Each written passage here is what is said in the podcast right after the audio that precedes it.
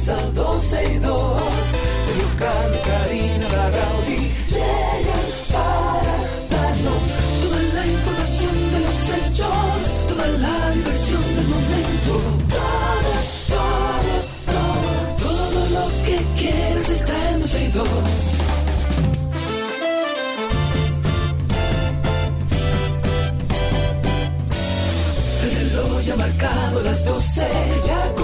comienza 12 y 2. Sergio y Karina Larrauri llegan para darnos toda la información de los hechos, toda la diversión del momento.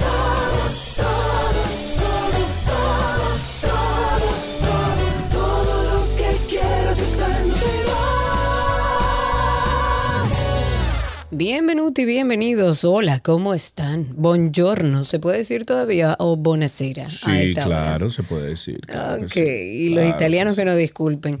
Bienvenidos a Ay, todos. ese Aquí es su estamos. problema. Si ellos quieren quillarse, ese es su problema. No, a los, a los italianos lo digo con conocimiento de causa. El que- la- las personas que me están viendo en YouTube, perdónenme. Yo vengo del gimnasio, no me he peinado y eso es parte de mi diario vivir. Bueno, pues búscate una cachucha como yo, que salgo en Eso es cachucha lo que hay que hacer. Me la voy a ir a buscar. Un lío en el caco que yo, entonces... Sí, eso. Ay. Necesito una gorra. Ok, mientras tanto, bienvenidos. bien. Gracias por estar aquí, por acompañarnos. A todos los que, bueno, ya están conectados a través de Twitter Spaces. Siempre invitamos a aquellos que quieran escucharnos y participar con nosotros a través de Twitter, que nos busquen como 262 en la aplicación original y ahí van a ver unos circulitos. Clique encima de esos circulitos, ya nos va a escuchar en vivo en su celular, puede seguir usando su celular mientras nos escucha y también puede participar. Estamos haciendo algunas pruebas a través de YouTube para que también esa sea una vía donde puedan escucharnos y vernos. Ahí pueden participar, pero escribiendo y en nuestra página 262.com que también estamos en vivo. Ok, entonces como estamos haciendo una prueba y todavía estamos haciendo algunos amarres, que por cierto tengo que... mm, Entonces ahora la chapa tuya, arréglala. Todos los días tengo que decirle lo No, mismo. lo que pasa es que, mira, yo me voy derritiendo. mira. Ah, bueno, está Eh, bien. sí. Bueno, vamos arriba, vamos arriba con algunas informaciones. Hay una luz con el tema de la ley de extinción de dominio, Karina, pues el Senado de la República Dominicana aprobó en primera lectura el proyecto de ley ordinaria de extinción de dominio para el decomiso de bienes ilícitos en medio de fuertes debates entre las distintas bancadas de la Cámara Alta. Recordemos que dicha ley tiene más de 12 años. Sí, eso no es nuevo, señores. 12 Lo que pasa es que el. PLD no le dio visibilidad nunca. conociéndose en el Congreso Nacional después de que la semana pasada fuese presentado un informe favorable por una comisión bicameral de 14 senadores y diputados que estudiaron la pieza por más de un año, el proyecto recibió el voto a favor de 24 de 27 senadores presentes, solo la bancada PLDista decidió votar por el no. Ah, los PLDistas votaron por no, ¿eh? Que Ay, ojo, ojo, ojo, puedo equivocarme y corríjanme, pero esto es un proyecto de ley que se presentó durante los gobiernos del PLD. Lo que pasa es que evidentemente nunca se le dio Mareo, curso, mareo, nunca mareo, se le dio Karina, y nunca, importancia. le- nunca pasó nada. Yo lo que sí entiendo, más allá de que hay abogados que se encuentran en algunos puntos de este proyecto de ley que ha sido aprobado en primera lectura, el PLD por supuesto votó que no, el PLD no creo que sea, aunque han dicho públicamente tanto la Fuerza del Pueblo como el PLD que ellos no están en contra, que ellos quieren votar, que ellos, claro que esa ley va, a pesar de eso no votaron. Y ya que hablamos del PLD, Dame yo, vamos a hacerlo como manda la ley, porque ¿Qué uno pasó? tiene que hacerlo como manda la ley. ¿Qué A pasó? propósito ¿Qué de que hablamos del PLD, Ajá, ajá. viene Caso Medusa. Y si todo esto fuera poco, caiga quien caiga. Tengo tentáculos. ¿Quién soy? Este caso es un verdadero sancocho. Tengo tentáculos. Medusa soy. Y todo esto por venganza. Tengan cuidado. Medusa soy. Caiga quien caiga, señores. Y parece que en este caso sí aplica caiga quien caiga. Estamos frente a un proceso de acusación histórico en nuestro país, donde incluso se nombran poderes económicos en nuestro país, eh, familias empresariales que nunca se habían mencionado. Y está abierto ahí. Pero oigan esto. El Partido de la Liberación Dominicana dijo que las imputaciones que hace el Ministerio Público contra el ex procurador general de la República, Jean Alain Rodríguez, y bueno, y todo el entramado de personas en el caso Medusa, esto no debe, que esto no debe distraer los trabajos de esa organización política. Ah, ya, ya, ya, ya. Yo lo que ya, creo ya. es que este caso Medusa debería invitarlos a hacer una introspección, ver hacia adentro cuáles son los candidatos, cuál es el propósito de ese partido que nació con un propósito muy distinto al que tiene hoy, aparentemente. Ya, ya que, Pero dicen ¿Cuál fue la palabrita? Que no dejen que, no se dejen distraer, exacto, exacto. Ah, ya. Entonces dicen ellos, y cito, y cito, ah, ah, ah. Lo que está a la vista no necesita espejuelos. Y el PLD ha sido clarísimo. Y creo que los compañeros, creo no, estoy convencido que los compañeros están convencidos de que no tenemos que distraernos. La justicia, dependiente o independiente, que Oh, haga su Dios trabajo, mío. que haga lo que tiene que hacer. ¿Quién dijo eso? ¿Quién dijo eso? Charlie Mariotti. Ande el diantre. Charlie Mazacotti, como lo decimos nosotros. Ay, no, hombre. Bueno, eh, Rafael Cano podría dar su testimonio del caso Medusa por videoconferencia desde España. Con este testimonio del ex jefe de gabinete de la Procuraduría General de la República, el Ministerio Público ya busca aprobar 15 puntos clave de la acusación en contra del ex procurador Jean Alain Rodríguez y los demás encartados en el presunto entramado de corrupción desmantelado durante la operación Medusa. Además, vimos que, vimos que el caso Medusa establece que Jean Alain Rodríguez tenía la política de borrar todas las informaciones de los dispositivos y equipos electrónicos de las instituciones estatales cuando finalizaba su gestión, cosa que está en contra de la ley. Pero claro, es que hay pocas cosas que están eh, por la ley dentro de, o aparenta, según el, el expediente de acusación que estoy oyéndolo con la aplicación que me recomendaste, Sí. todavía no me he acostumbrado del todo. Tienes que buscar la voz que te sirva.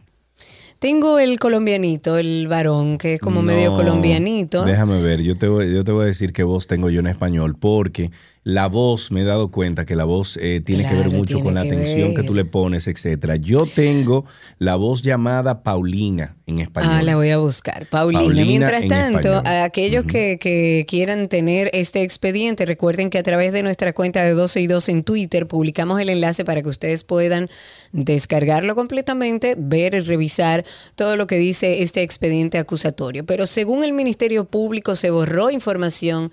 Ah, sí. Ah, y está en la página. es Está en verdad. nuestra página 12y2.com, ahí puede encontrar el PDF también para descargar. 12y2.com, entre ahí y ahí va a ver, inmediatamente entre, va a darse cuenta dónde está el descargable. ¿Por qué? Porque entiendo que toda la sociedad dominicana, en vista de que esto es algo histórico, en vista de que el Ministerio Público necesita apoyo de la sociedad, es importante que todos los leamos. Pero para abundar un poco sobre lo que comentaba Sergio, el Ministerio Público dice que se borró información muy sensible, información muy importante, tanto en la. Procuraduría, en la Procuraduría General como en el Centro de Exportaciones e Inversiones de la República, ¿Qué, qué? El, el CIE, que recuerden señores que antes el ex procurador trabajaba ahí, ahí fue que inició. Sí. Y lo hicieron para evitar dejar evidencias de las acciones realizadas. Yo recuerdo, con, mientras estaba escuchando el expediente, leyendo el expediente, que tú y yo, en una ocasión, yo recuerdo que tú me llamaste, que no se me va a olvidar, y me dijiste, Cari, a mí me están llamando de la Procuraduría para decirme que están eh, quemando todo y, y, y- y botando todo y rompiendo todo y limpiando Ajá, todo lo que sean ajá. papeles. Y yo te dije, pero ¿cómo así, Sergio? ¿Y eso ¿Cómo? fue cuándo? ¿Cuándo fue eso? No recuerdo el año. 2020. Esto que dice aquí 2020. habla... 2020. 2020, ¿eh? Exacto, 2000, un poco antes creo que fue. No, no, no. Eso fue, eso fue empezando el 2020. Bueno, recuerdo que lo comentábamos y yo te dije, bueno, pero eso no puede ser tan fácil, que cojan en un lugar como la Procuraduría General y empiecen a triturar documentos. Yo decía, imposible. Ah. Pues no, señores, no es imposible. Desde la Procuraduría, según el expediente acusatorio, se, se eh, borró, se rompió, se votó, se quemó información muy importante. Eso se lo ordenó al gerente de tecnología de la información, que es el encargado hoy preso Javier Alejandro Forteza Ibarra y se le pidió a Javier Alejandro Forteza Ibarra eliminar todas las informaciones que contenían los correos institucionales, las computadoras de los departamentos de inversión, administrativo, financiero, contabilidad, compras, contrataciones, recursos humanos, consultoría jurídica, incluyendo señores, porque ustedes saben que cuando uno borra algo queda como un backup, o sea, hay personas como un Orlando, por ejemplo, o en Punto May que puede rescatarte la información. No, ellos aseguraron de que no hubiera vacuna. Claro, de de, que que, no- no, no- haya ninguna información donde se pueda acceder. Absolutamente. Bueno, para cerrar eh, con este caso, en medio de la discusión del día de ayer sobre la extinción de dominio, el vocero del PLD, Aris Iván Lorenzo, se refirió a que la senadora había dicho, la senadora Faride, había dicho que a partir de la presunción de inocencia con el, el caso de Macarrulla en julio del 2021. A esto Faride respondió que en su ejercicio como abogada, y comunicadora nunca ha sido objeto de ninguna demanda por difamación e injuria porque utiliza la palabra correcta para no acusar a una persona sin haber obtenido un veredicto final. Vamos a escuchar a Faride que mm, metió su bo- bochecito bien cómodo para que ustedes entonces la escuchen de su boca. Oigan bien. colega que yo soy abogada y soy comunicadora.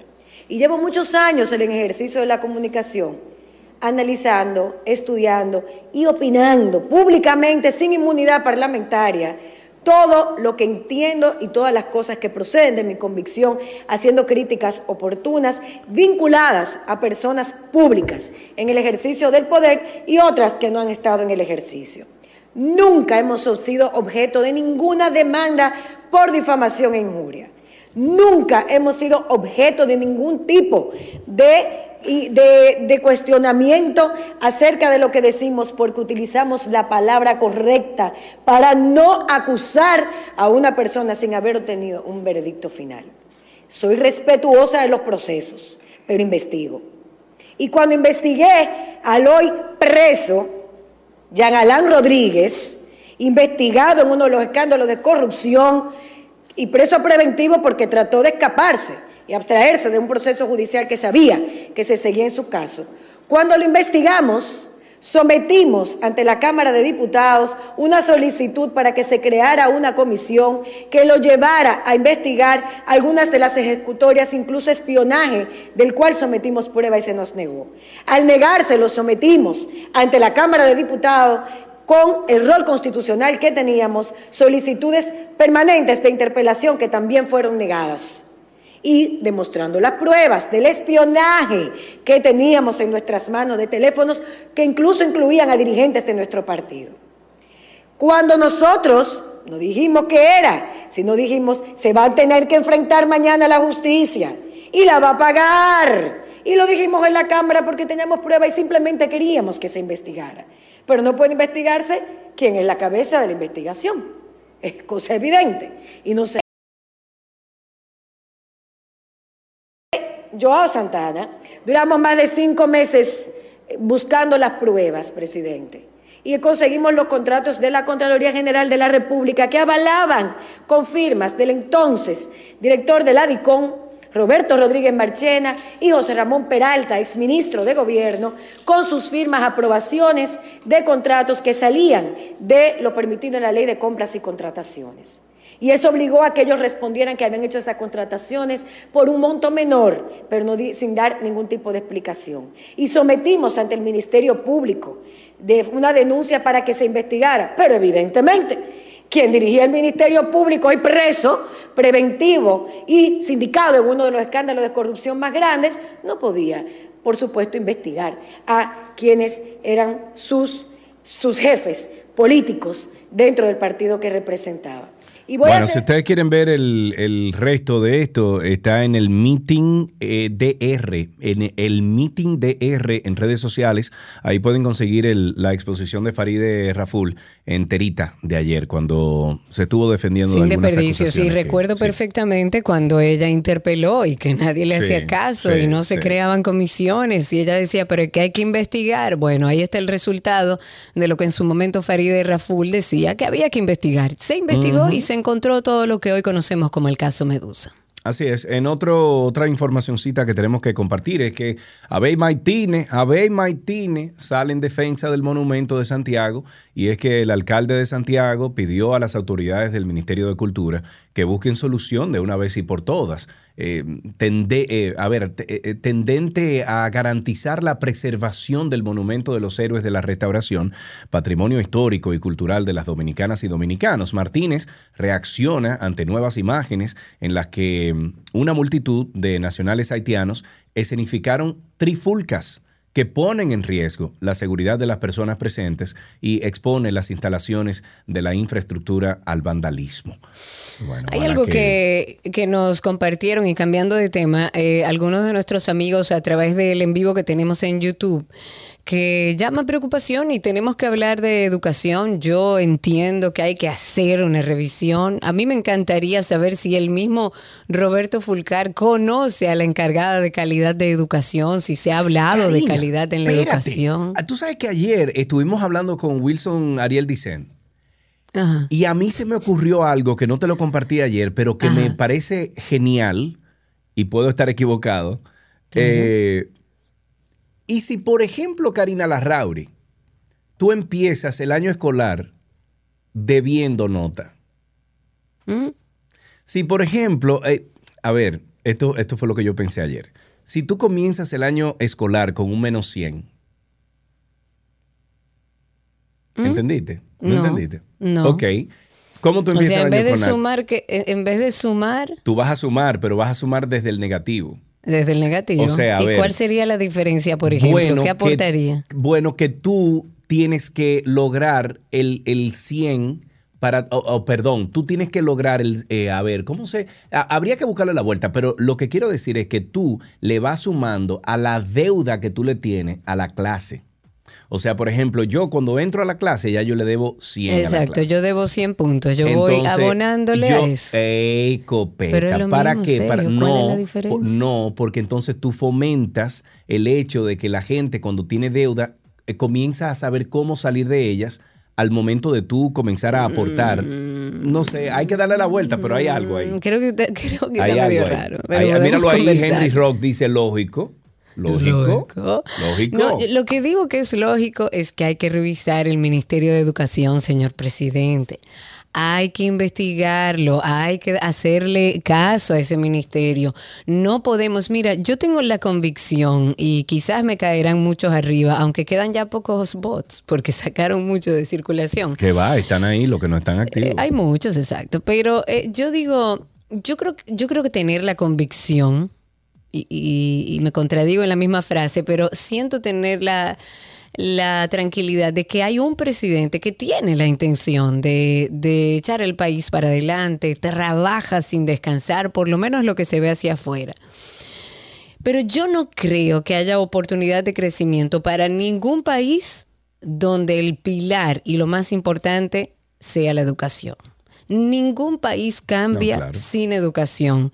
Y lamentablemente, señor presidente, a sabiendas de que el señor Roberto Fulcar es una persona muy cercana a usted, al que usted le debe mucho y gran parte del por qué usted está ahí, y eso lo entendemos políticamente, aunque no lo compartamos, muévalo del lugar. Sabemos que es el ministerio que más dinero maneja, pero muévalo. Dele ese ministerio a una persona que pueda manejar eh, los procesos educativos de nuestro país Sí, de manera correcta. Pero, que sea gerente o que hagan la combinación de que, por ejemplo, una parte se divida en, en la parte de educación, que se concentre en educación, y la otra se, se divida en la parte gerencial. Señores, el presupuesto más grande lo maneja educación, Karina. es enorme y yo te apuesto, es más. Y oye, a oye, mí me eh, encantaría oye, saber continuar, ¿tú qué se ha hablado en ese ministerio, que se anime a alguien que trabaje en el ministerio, puede llamar en el anonimato y decirnos si Roberto, Roberto Fulcar conoce a la encargada de, de calidad de la educación en el ministerio, si se han reunido para tener una reunión de ven, hablemos de calidad, porque no todo es construcción, libro y donde hay dinero. Hay que hablar de calidad de la educación, ahí es donde tenemos que centrarnos. Además de que es un derecho que tienen los niños de nuestro país, calidad en la educación. Pero bueno, iba a comentar este mensaje que nos deja un, un oyente a través de YouTube Sí. y dice que le sorprende que en los medios de comunicación no ha trascendido que los centros educativos públicos o sea, a los centros educativos públicos no han llegado los registros del curso. O sea, ya estamos a, a que a- todavía hay clases en algunas escuelas, Sí. pero no tienen las notas. N- Incluso nos cuenta esta persona que los centros han tenido que crear sus propios cartones de notas o han tenido que mandarlo a hacer porque los padres no tienen ni los estudiantes tienen el resultado de sus notas. ¿Cómo va a ser? Y eso no era antes que se hacía así. Señores, no. puede ser, no puede ser que estemos hablando de, de estos temas en educación y que todos los días tengamos un tema en educación. Mi- de verdad, mi recomendación honesta. Sabemos que eso es una ficha que el presidente no va a mover, pero muévala de ahí. Muévala de ahí, Bueno. ubíquelo en otro lugar y ponga una persona. ¿Tú sabes a quién me gustaría ver ahí? ¿A quién? ¿A quién? A la vicepresidenta. A Raquel, Claro. en educación. Me encantaría que esté en educación. Es una persona que sabe de gerencia, es una persona que trabaja en el sector educativo, es una empresaria, tiene condiciones y se puede eh, eh, hacer acompañar de psicólogos y educadores que le ayuden en todo este proceso. Aunque educación es mucho más que eso y lo sabemos, pero tenemos nueva vez que hablar de calidad en la educación. Camaño dice, y, a Milagros Ortiz Bosch en educación. A través de YouTube dice eso.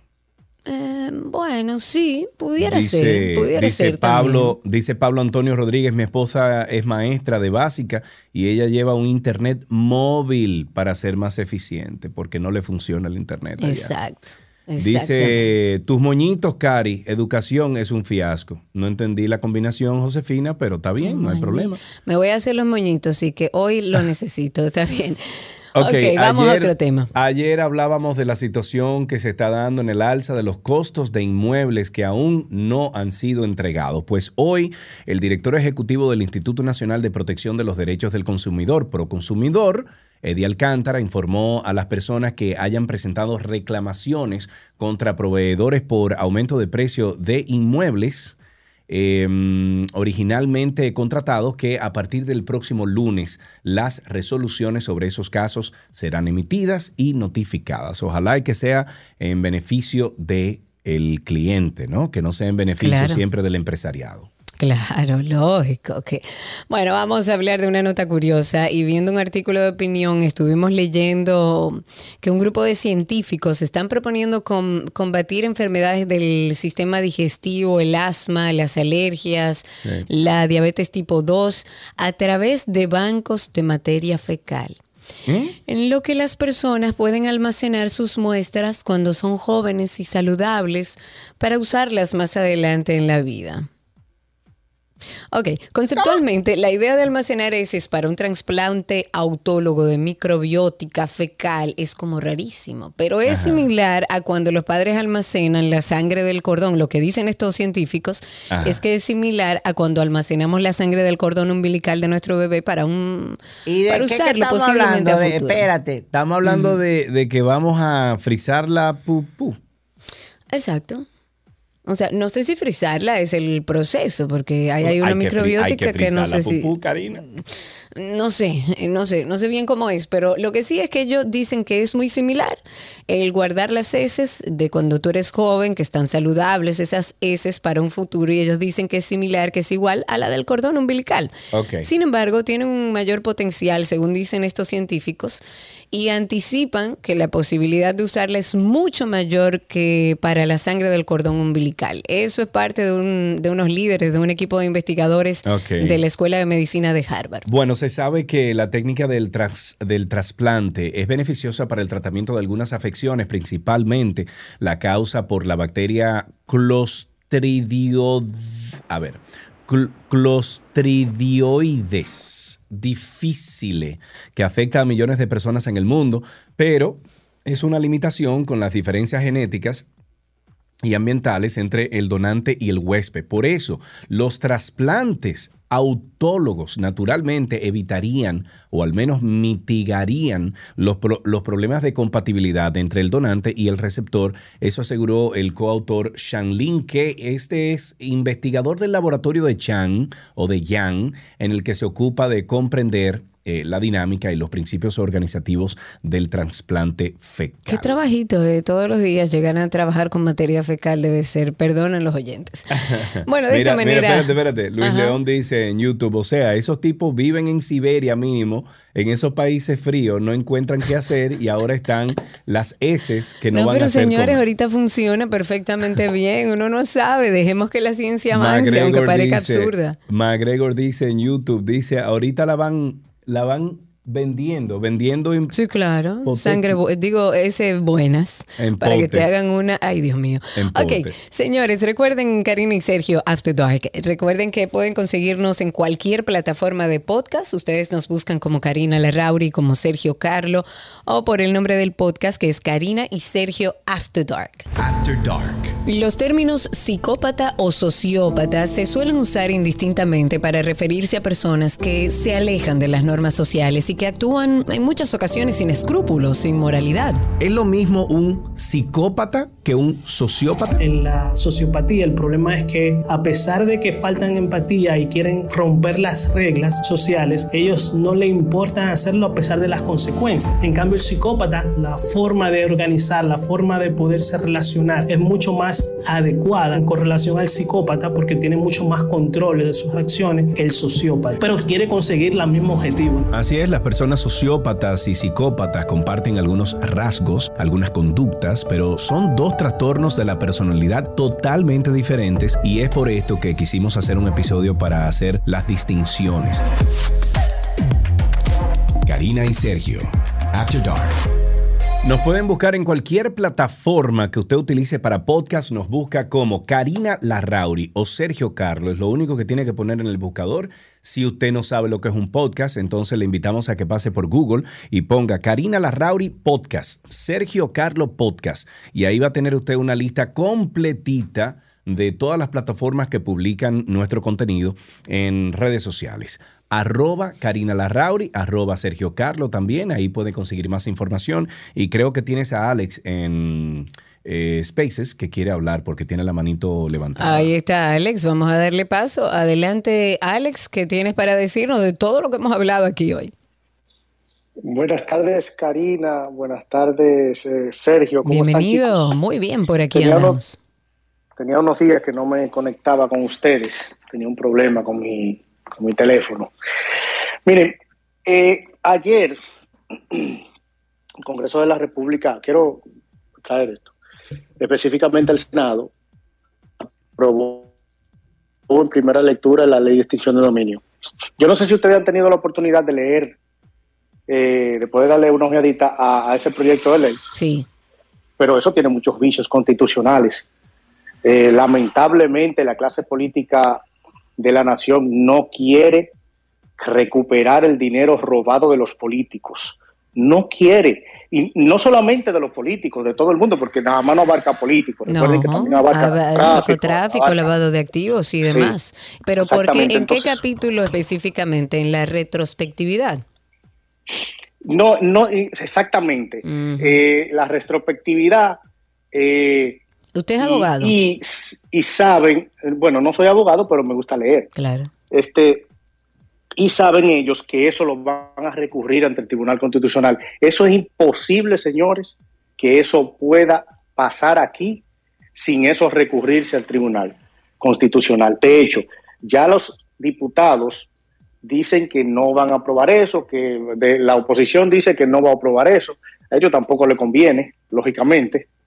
Eh, pero deberían, señores, de ponerse de acuerdo, mandar eso a comisión, estudiarlo bien. Ya Miriam, eh, doña Miriam Remán dice que tiene vicios también constitucionales y que habría que chequearlo muy bien para poder aprobar esa ley. Eso es lo que dicen, gracias por tu participación, eh, Alex. Eso es lo que dicen algunas, algunos abogados, que se supone que contradice en ese específico artículo que habla no de retroactividad, sino de retrospectividad. Ahí es como que los abogados tienen un encontronazo en función de si es contrario al... A, a nuestra constitución o no. Eh, ahí es donde está el debate, pero bueno, ha sido aprobado en primera lectura, hay que ver en la Cámara de Diputados a ver qué sucede. Antes de despedirnos, vamos a desear que descanse en paz el maestro de la fotografía fílmica dominicana. Muchos, muchos trabajamos con él, tuvimos la dicha de trabajar con él. Nos estamos refiriendo a Claudio Chea, quien falleció este miércoles. Claudio Chea Ariza, un reconocido cineasta dominicano, maestro del, lente, falleció a causa de un infarto cardíaco. Claudio Chea como cinematógrafo eh, marcó un antes y un después en la fotografía cinematográfica dominicana, más de cuatro décadas en la industria de producción audiovisual. Su, eh, sin su ojo artístico sería imposible recordar la belleza de aquellos comerciales de televisión que, eh, bueno, eh, eh, indagaron de forma humorística, folclórica, poética en las tradiciones de toda la región del país. Creo que eh, aquellos de mi pueblo natal tan mío. Claro. Tanto te quiero, mi pueblo. Eso fue Claudio Chea. Sí, Que señor, y descanse en paz, más. Que y buena onda, buena. eh, eh, tú te Sí. sentabas, por ejemplo, no sé si. Era si muy tuviste- interesante conversar con él. Sí, claro. Yo tuve la oportunidad de trabajar algunas veces que en, en algunas películas con Claudio y recuerdo que a lo mejor al final del día o al principio del día él se sentaba un momentico con un café, con una co- y era tan chévere como sentarse con él porque era un espíritu joven. Claudio Siempre fue, un espíritu joven Sí, y sí, así sí. lo demostraba. Que descanse en paz, hombre. Y un abrazo a toda su familia desde aquí. De esta manera iniciamos 12 y 2. Gracias por la sintonía y recuerden ustedes que estamos en vivo a través de nuestra página 12y2.com, a través de Twitter Spaces, buscándonos en Twitter como 12 y 2 y a través de YouTube, que nos consiguen también como eh, 12 y 2.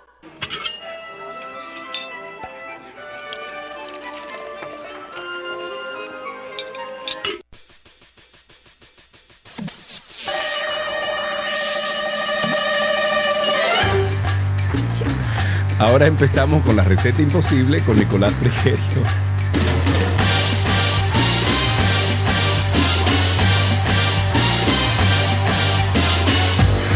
Nico, ¿qué es lo que dice, manín? Ay, las cosas ¿Qué que tal? van de Spaces y de YouTube aquí. Amigo, bienvenido a Por alguna Nicolás razón Frigerio. pensé que era la versión original que decía así. No, sé. Sergio, no, Sergio, no. Querido amigo, ¿cómo estás?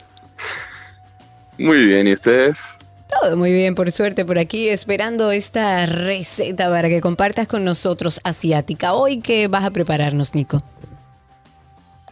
Bueno, no voy a preparar una receta eh, tan compleja, sino que eh, voy a darles eh, como unos tips para armar una cena que, que puedan ir armando sus cositas. Son, es tipo asiática, con productos asiáticos, salsitas y eso, eh, pero que sea bien como para compartir en familia o entre amigos, que, que haya que estar cogiendo cosas y armándose uno mismo. eh, es como, a ver, es como si fuese una tacada, pero asiática. Pero asiática, me gusta. para- para a ponerlo- ver, a ver, a ver, a ver. ¿Qué necesitamos primero? Bueno. Vamos, lo primero es que podemos utilizar infinidad de ingredientes. Les voy a decir primero los más fáciles que, que podemos conseguir en el súper y luego nos vamos ya con las salsitas, que normalmente también las conseguimos en el súper, pero vamos con, lo, con lo básico, vamos a decir. Lo primero es, vamos a utilizar lechuga repollada, que nos va a servir como si fuese el taco, vamos a decir al mismo tiempo también vamos a buscar, eh, hay unas láminas eh, de arroz, esto aparece más en los lugares asiáticos, que aquí en Santo Domingo hay en varios lugares, Claro. eh, en, en varias localidades, sino en el súper a veces puede que aparezca. Son unas láminas eh, de arroz que son para hacer los rollitos primavera. Eh, que son los Ahorita- yo le- que son que son así como usted lo va a ver en el empaque medio durito pero al entrarlo en, en agua pues se vuelven como eh, como ah bueno como una especie de niño envuelto algo así para que el dominicano entienda Eh, exactamente, exactamente. Eh, esto, estas dos cosas nos van a servir para, para armar, vamos a decir. Luego, ¿qué le vamos a poner dentro? Fácil. Podemos coger, por ejemplo, zanahoria, la cortamos en julianita. Ajá. Podemos eh, tomar alguna fruta como, por ejemplo, manzana y también la cortamos en, en juliana. Vamos a tomar cebolla roja, la cortamos bien finita, la pasamos por agua eh, a penitas tibias, tener un poquito el astringente, la retiramos y tenemos la cebollita. Eh, podemos tener puerrito fino picadito, eh, podemos agregar también un poco de maní tostado, eh, podemos picar un poquito de, de repollo también, cortarlo bien finito y tenerlo por ahí. Luego, bueno, en cuanto a vegetales, pepino, zucchini, también cortado en julianita, todo lo que queramos. Y luego tenemos la parte de las proteínas que podemos tener camarones, que los vamos a, a pasar por agua hirviendo dos o tres minutitos, luego los enfriamos en agua con hielo. Podemos tener pollo, que lo podemos hacer o a la parrilla, o lo podemos hacer al vapor, como más nos guste. Y lo cortamos también como en bastoncitos. Eh, cerdo por igual, lo podemos tener que lo hacemos a la parrilla, al sartén, al horno. Incluso si nos quedó de la cena anterior, eh, pues también de una parrillita o algo, lo cortamos así eh, bien finito. Aquí podemos jugar muchísimo con, con las texturas y, y los sabores. Pero vamos ahora a la parte que le va a dar como ese toquecito asiático a todo esto, que son las salsas. Las salsas no me quise complicar haciendo salsas, porque si no eh, se van a volver locos, sino que ya podemos utilizarlas de las que vienen eh, listas. Por ejemplo, podemos buscar en el súper la sweet chili, que es sumamente deliciosa, es bien dulzoncita, un poquito ácida y pica un poquito. Entonces ahí tenemos como la parte picante, agridulce, que está súper rica. Vamos a utilizar también salsa hoisin, que también la conseguimos en el súper y la podemos utilizar eh, así mismo como, como viene. Podemos utilizar un poquito de salsa de soya. eh, podemos también utilizar, que va a quedar riquísimo, de la mantequilla de maní que trae pedacitos de maní. La aflojamos un poquitito con, con agua tibia y esto nos va a servir como una salsita también para, para acompañar la preparación. Entonces, teniendo todo este abanico de cosas en el centro de la mesa, lo único que nos va a faltar es un bowl con un poquito de agua eh, y puede ser unos pañitos o, o servilletas. Y les voy a decir para qué es esto. Esto es para las láminas de arroz, en lugar de nosotros pasarlas por agua y tenerlas todas ahí, que se complica un poquito para manipular, cuando vamos a comer o armar un, un rollo, por ejemplo, con estas láminas, la ponemos sobre la mesa o sobre un, un pañito y las humedecemos un poquito hasta con la mano. Cuando la humedecemos, la dejamos tranquilita ahí y en dos minutitos se hidrata y ya se, y ya se pone eh, lista para poder eh, comer. Ok. Entonces, lo que vamos a hacer es, vamos a colocar en el centro todo lo que queramos. Eh, todos los vegetales, puede ser zanahoria, repollo, cebolla, eh, camarones, y entonces luego ahí vamos poniendo la salsita, puede ser la sweet chili o puede ser la hoisin, la que más nos guste. Enrollamos y listo, y vamos disfrutando y vamos armando ahí en el momento. Con la lechuga lo que vamos a hacer es, vamos a cortarla, la vamos a dejar eh, lo más armadita, lo más eh, entera posible. Y entonces dentro de la lechuga lo mismo, vamos agregando todos los ingredientes que nos gusten, las salsitas, y enrollamos y vamos disfrutando. Y así mismo vamos armando y, y probando distintas combinaciones. Me encanta, además eh, fresco para una época como esta, así que anote por ahí todo, Nico no envía las recetas, por eso aquello de la receta imposible, pero siempre los envío para su cuenta de Instagram, Nico el Chefo. Él no postea casi nunca, pero cuando le coge con postear, postea 10 videos, 10 recetas, o sea que aprovechalo en ese momento. Nico el Chefo. Nico, muchísimas gracias. A ustedes. Un abrazo grande. Nicolás Frigerio estuvo con nosotros en esta receta imposible aquí en 12 y 2.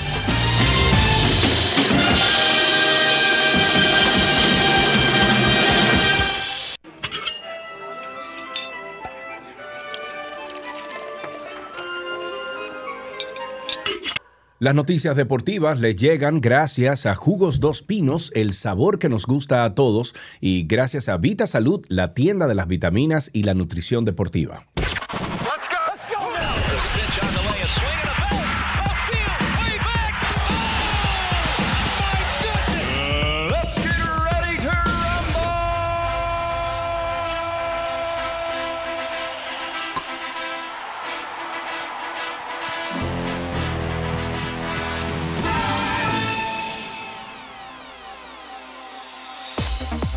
Estamos en deportes ya y sí, Freddy, sí, Freddy, saliste con nosotros el lunes, te fue muy bien, esperamos los próximos. Una noticia de fútbol ante la Corte de Magistrados de Westminster. David Beckham, ah bueno, pero de fútbol de soccer, Sí, más bien, claro, ok. David Beckham aseguró que se sintió indefenso ante Sharon Bell, una mujer de Watford de 58 años de edad, quien está obsesionada con la familia del ex centrocampista y modelo, quien no sabía que sería lo siguiente que podía hacerles. El incidente más aterrador para los Beckham sucedió el 18 de noviembre del año pasado cuando Bell se presentó a la escuela donde estudia la pequeña, eh, la pequeña de, la pareja, y dijo, soy la madre de Harper, estoy aquí para recogerla. Victoria, que estaba allí, asegura que los ojos de la acosadora parecían vacíos cuando la policía se la, lle- se la llevó. Ay, ay, ay. Señores, Bueno, una gente. noticia de golf. El estadounidense Tiger Woods enfrentó al australiano Greg Norman y al circuito de golf a dos días de iniciar su concurso en el ab- abierto británico, que alcanza su edición número 150. La organización del abierto británico no invitó a Greg Norman a la celebración de su 150 aniversario por ser la cara visible del circuito invitacional que se financia con dinero de Arabia Saudí. El RNA, organizador del abierto británico, tiene sus opiniones y es su decisión. Greg ha hecho cosas que no creo que sean lo mejor para el golf y estamos regresando al lugar más histórico y tradicional del golf. Creo que es lo correcto. Eso señaló Tiger Woods, de 46 años, en una conferencia de prensa. El tres veces ganador del abierto británico recordó lo que representa el PGA Tour y lo que ha dado a los golfistas en sus carreras y en sus ganancias y trofeos. En baloncesto, los Leones de Santo Domingo doblegaron 90-78 a los Soles de Santo Domingo Este en un partido de la fase de eliminatoria de la Liga Nacional de Baloncesto celebrado en el Club Mauricio Báez de Villajuana.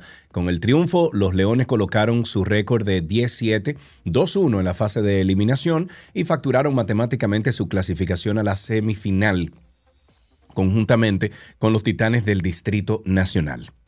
Okidoki. En otra información, en la NBA, LeBron James criticó el manejo del gobierno de Estados Unidos sobre el caso de la estrella de la WNBA, Britney Greener, que criticó duro el avance de un nuevo episodio en su programa The Shop.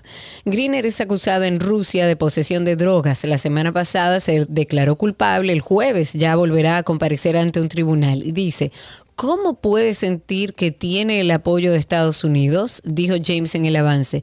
Yo me preguntaría, ¿de verdad quiero volver a Estados Unidos? No está claro cuándo se grabó el programa, aunque el avance menciona que Greener llevaba 110 días en Rusia, lo que sugiere que fue hace cinco semanas, debido a que la basquetbolista femenina fue detenida el 17 de febrero. Ok, en otra noticia de la NBA, mira, eh, muchísimas gracias, Baplum, eso es una buena idea. Si aparece una de esas pantallas grandísimas, ¿tú te acuerdas del Boulevard que tenía la pantalla esa grande? Sí, de- claro, claro. Que pasaban programas de televisión y bueno, ahí podríamos tú y yo estar eh, todos los días al mediodía, pero eso no existe ya.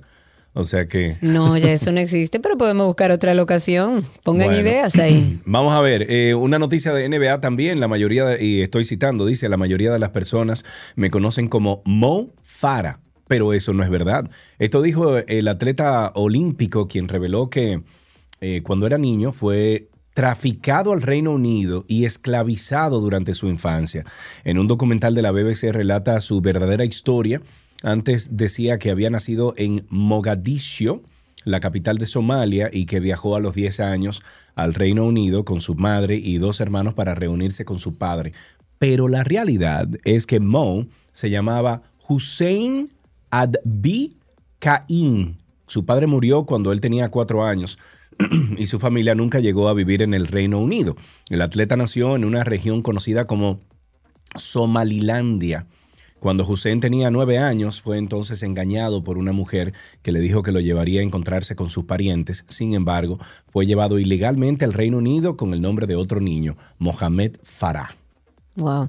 En tenis, y para finalizar, Andy Murray, 52 del ranking mundial, debutó con un triunfo en la ATP 250 de Newport tras derrotar a Sam Kerry, que es el 281 del mundo, con un contundente 6-2, 6-0, eh, 6-0, perdón, en 55 minutos de juego. Sólida es una palabra que se ajusta a la perfección para describir esta victoria de Murray para pasar a los octavos de final. En menos de una hora y perdiendo solo dos games en todo el encuentro, superó ampliamente a Kerry, que poco pudo hacer para cambiar el curso del encuentro. Mira, eh, nuestro amigo Baplum dice que está en un lugar almorzando y que pidió que pongan el programa en YouTube para verlo en la televisión. ¡Ey, bueno, muy bien! Baplu, muchísimas gracias por eso. Dinos el nombre del sitio Claro, para entonces saludar. enviarle un fuerte abrazo, por supuesto. Eh, antes de finalizar estas noticias del mundo deportivo, siempre recomendamos nuestro podcast Karina y Sergio After Dark. Hay muchos temas importantes ahí. After Dark. Los términos psicópata o sociópata se suelen usar indistintamente para referirse a personas que se alejan de las normas sociales y que actúan en muchas ocasiones sin escrúpulos, sin moralidad. ¿Es lo mismo un psicópata que un sociópata? En la sociopatía el problema es que a pesar de que faltan empatía y quieren romper las reglas sociales, ellos no le importan hacerlo a pesar de las consecuencias. En cambio el psicópata, la forma de organizar, la forma de poderse relacionar es mucho más adecuada con relación al psicópata porque tiene mucho más control de sus acciones que el sociópata, pero quiere conseguir el mismo objetivo. Así es, las personas sociópatas y psicópatas comparten algunos rasgos, algunas conductas, pero son dos trastornos de la personalidad totalmente diferentes y es por esto que quisimos hacer un episodio para hacer las distinciones. Karina y Sergio, After Dark. Nos pueden buscar en cualquiera de las plataformas como Karina Larrauri o Sergio Carlos. Si usted no sabe lo que es un podcast, vaya a Google y usted pone Karina Larrauri Podcast, Sergio Carlos Podcast. Y ahí le sale la lista de en donde en todas las plataformas que estamos eh, distribuidos. Mientras tanto, hasta aquí Deportes en 12 y 2.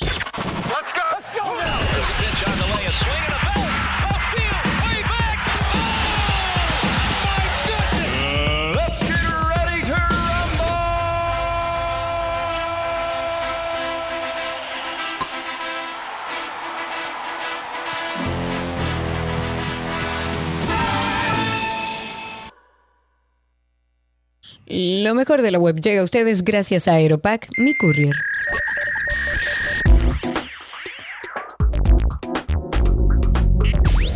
Estamos en lo mejor de la web en 12 y 2 y tenemos en la línea al sureño. Eso es Cindy que lo pone así, Francisco, no soy yo. ¿Ok? Eso no fuimos nosotros, del sur, Francisco. Bueno, pues Francisco José Díaz es el gerente de proyectos de Aeropac. Ustedes pueden conseguir siempre la cuenta de Aeropac en redes sociales como arroba Aeropac. Y Francisco nos trae Francisco es consejos. tecnológico, él debería estar con nosotros en YouTube también y saludar a la gente de Es verdad, Francisco. que- El próximo, eh, lo mejor de la web que tú hagas, tienes que salir con nosotros en YouTube, ¿de acuerdo? Chévere. Bueno, bien. Entonces Francisco nos trae en el día de hoy consejos para sacarle el jugo al Amazon Prime Day. ¿Por dónde comenzamos? Sí, sí, claro que sí. Mira, todavía hoy están a tiempo para utilizar las ofertas del Prime Day y hoy le traemos unos tips. Todos sabemos que Amazon trae cada año la celebración del Prime Day, que no es solo un día, son dos días. Estuvo ayer y también sigue hoy. Y esto lo hacen poniendo artículos en super oferta para las personas que tienen el servicio de Prime. Y el primer tip que le doy es a los clientes que todavía no tienen el Prime y nunca han usado esa prueba gratis de 30 días que Amazon ofrece, les recomendamos que las usen hoy. Pues Amazon durante toda la celebración coloca ofertas flash que duran algunas horas y también cantidad limitada, pero que de seguro las personas se van a sorprender cuando vean los descuentos que le hacen a esos artículos y te voy a nombrar unos cuantos más adelante. A ver. Otro de los tips, perdón. No, no, no, ad- adelante, adelante. Ah, Eh, otro Pensaba que ibas a mencionar de- algunos artículos No, ahora no, mismo, no. pero lo podemos Cuando- hacer más adelante. Cuando te termine los tips, te voy a mencionar los artículos que, mira, eran unas ofertas increíbles que descubrí. Ok. Otro es descargar la aplicación de Amazon, activar las notificaciones para que se enteren de las ofertas y también aprovechen los cupones solo disponibles para los clientes Prime. Hay otro tip que es, lamentablemente no se va a poder utilizar hoy, pero Amazon ofrece unas ofertas anticipadas de Prime Day de hasta un 60% de descuento en los, en los dispositivos Amazon. Wow. Esos que dicen Amazon Basics, que son, en lo personal, los puedo recomendar. Son muy los buenos. Yo he comprado cosas no de Amazon Basics. acabar. Sí, sí, sí. Bueno, ya ustedes saben. Sí. Y el otro tip es para que se aproveche el Prime Day a las personas que tienen sus tarjetas de crédito del Banco Promérica. El banco le está regalando un 10% de descuento de cashback en los estados de cuenta. Ah, mira. Y, an- Sí, sí, full en todas sus compras. Y por cada 100 dólares de compra te van a regalar un gift card de 10 dólares. Ah, pero muy bien. Mo- Gastaste 100, multiband. te devuelven 10 y te regalan 10. Dígase que realmente tuviste un descuento de un 80, perdón, de un 20%. Claro. Ok, ok. Entonces, ¿y ahora te las ofertas que hay? Sergio y ¿Qué me recomiendas? Las ofertas, mira, yo encontré hoy un llavín inteligente de la marca Monet, funciona con huella digital para abrir, eh, con clave numérica, tiene una aplicación para tú abrir a distancia, Sí. funciona también con Alexa, puedes programarlo para un tema de, de- de abrir y cerrar. Estaba a 399,99 y hoy lo tenían en venta en 159,99. Ey, Ah, pero pero Como le bien. mencioné, Sí. Sí, no, es algo, o sea, increíble. Como le mencioné que era por tiempo limitado y cantidad, justo este llavín ya llegó al límite de tiempo, pero hay otro de la misma marca, lo único que es otro color. Este era como plateado, el que está en oferta ahora mismo es negro, las mismas características tiene, incluso más barato. Ok. Ah, pero bien. Sí, es Bueno, pero me quiero. imagino que a través de la cuenta de Aeropack tú vas a compartir eso, porque... Claro que sí, claro que sí. Claro, y a través del Instagram de 12 y a 2 mis también. chicos de mercadeo que hagan esas publicaciones, pero recuerden, nosotros la podemos compartir, pero eso tiene un tiempo límite. Es posible Sí, que claro. cuando cliquen en el Claro. link del artículo, ya el artículo se haya agotado Claro, o haya llegado claro. al límite. Claro, claro. Pero yo Veo algo aquí muy interesante de una aspiradora robot Eufy que las conozco, me parecen muy buenas, las he utilizado, que están a un increíble precio. Y todavía de las aspiradoras quedan, hasta el momento tienen un ochenta y tanto por ciento solamente vendidas. O sea que las personas Todavía queda, pueden- señores, eso es un Sí. palo.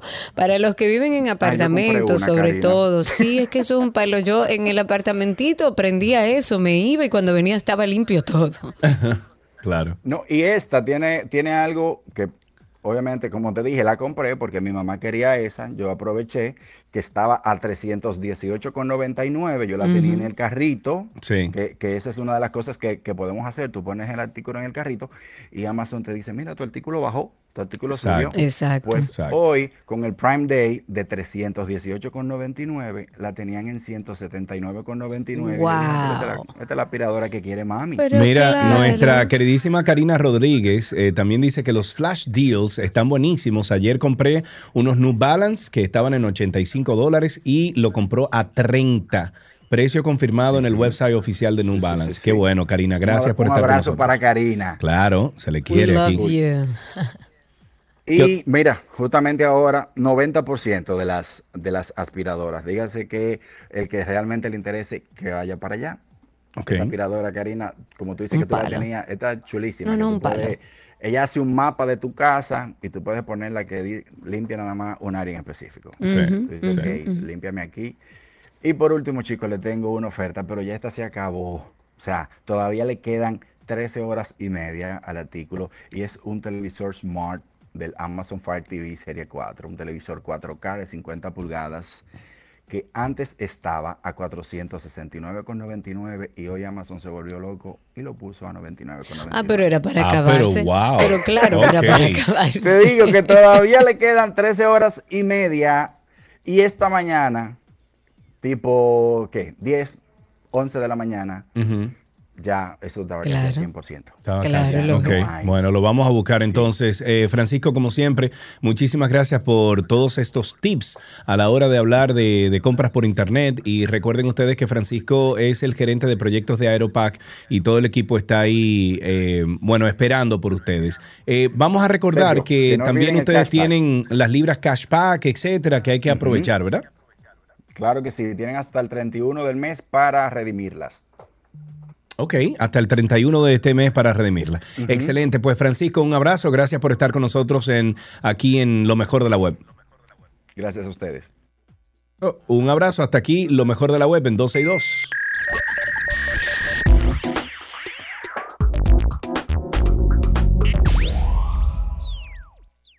¿Qué aprendiste hoy? Llega a ustedes gracias a Nido Crecimiento. Tu amor, su futuro.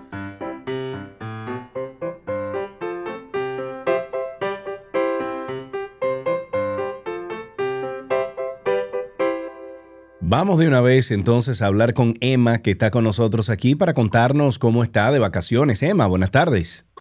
Hola, Hola, Ay. hermosa Emma. ¿Qué edad tú tienes? ¿Cuántos años? tengo siete años. Siete años. Muy bien. Emma, ¿qué estás haciendo de vacaciones? Háblame. Estoy en un campamento de inglés, pero ahora mismo no sé tanto de inglés. Ah, Ahora todavía no bien, sabe está bien. tanto. Está bien, ok. ¿Y qué tipo de actividades se están haciendo en este, en este campamento? Em. Aprender. ¿Aprender, pe- eh, perdón, aprender a qué? Aprender inglés. Aprender inglés. Eh, ¿Te sabes? Pero ¿cómo aprendes? O sea, con algunas clases, algunas, eh, algunas canciones, te ponen a pintar. ¿Cómo aprendes el inglés? A veces me ponen a pintar y tenemos que copiar clases. Ok, ok, entonces así pueden compartir. Perfecto, ok. Mira, ¿y tú te sabes algún chistecito, Emma, que puedas compartir con nosotros? Sí. ¿Cuál? A ver, Adelante. cuéntanos. ¿Qué le dice un semáforo a otro? Eh, mm, tengo miedo, pero está bien, dime. ¿Qué le dicen? ¿El qué? Dime. No me mires, que me estoy cambiando. Gracias por llamar. Yo sé, yo sé, yo Yo sé. sé, yo sé, entendimos, entendimos. Un besito Está grande. Tenemos aquí regalitos para ti. ¿En qué aprendiste hoy?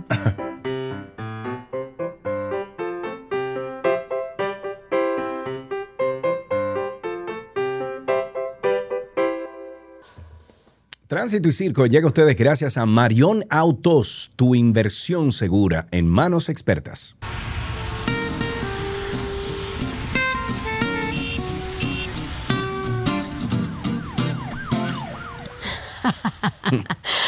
Lo tomo como un halago. Estamos en Tránsito y Circo. La idea siempre es que ustedes nos llamen al 829-236-9856 y a través de Twitter Spaces que estamos en vivo por ahí, ustedes pueden participar por esa misma vía. 829-236-9856. Y para entonces, ustedes ver a, a Karina en Moñitos, usted pasa por eh, stream, eh, perdón, por YouTube, busca 262 y ahí está Karina con unos moñitos que parece, hoy no parece Princesa Lea, ¿eh? A petición popular, no, porque eso es con la trenza, cuando yo me hago la trencita. Ahora no, hoy parece tú otra cosa, no sé qué es lo que ¿Cómo parece, qué? la chilindrina o algo así. Sí. Por ahí es que anda la cosa así. también. Sí, Olga María en YouTube dice, bella Cari con tus moñitos. Sigan Muchas ahí. gracias, muchas gracias. Sigan ahí, sigan ahí. Cuéntenos cómo está la calle, cómo está el tránsito y el circo. Tengo varias personas a través de Spaces. Voy a empezar con Juan Batista, que está ahí con nosotros. Cuéntanos, Juan Batista, ¿qué tenemos para tránsito y circo? ¿Algo que contar? ¿Qué te sucedió? ¿Cómo anda el circo de nuestro país? Habilita tu micrófono, quítale el mute ahí, Juan, para que podamos escucharte. Adelante. Excelente, buenas, buenas. Buenas, buenas. Hey, mi gente, la verdad que el dominicano o no lee o le gusta el desorden. Nosotros aquí en la San Isidro Labrador, que por cierto, esta mañana hubo un incendio en uno de los apartamentos acá. Eh, tiene, tenemos un problema y es que una de las entradas del Bravo, ellos, eh, es decir, una de las salidas del Bravo la toman para entrar. Hay un letrero grandísimo amarillo ahí. Y como quiera la gente sigue entrando, normal, se le puso un muro, se llevaron el muro con todo, siguen entrando por la misma vía. El dominicano no coge cabeza. Lamentablemente es así.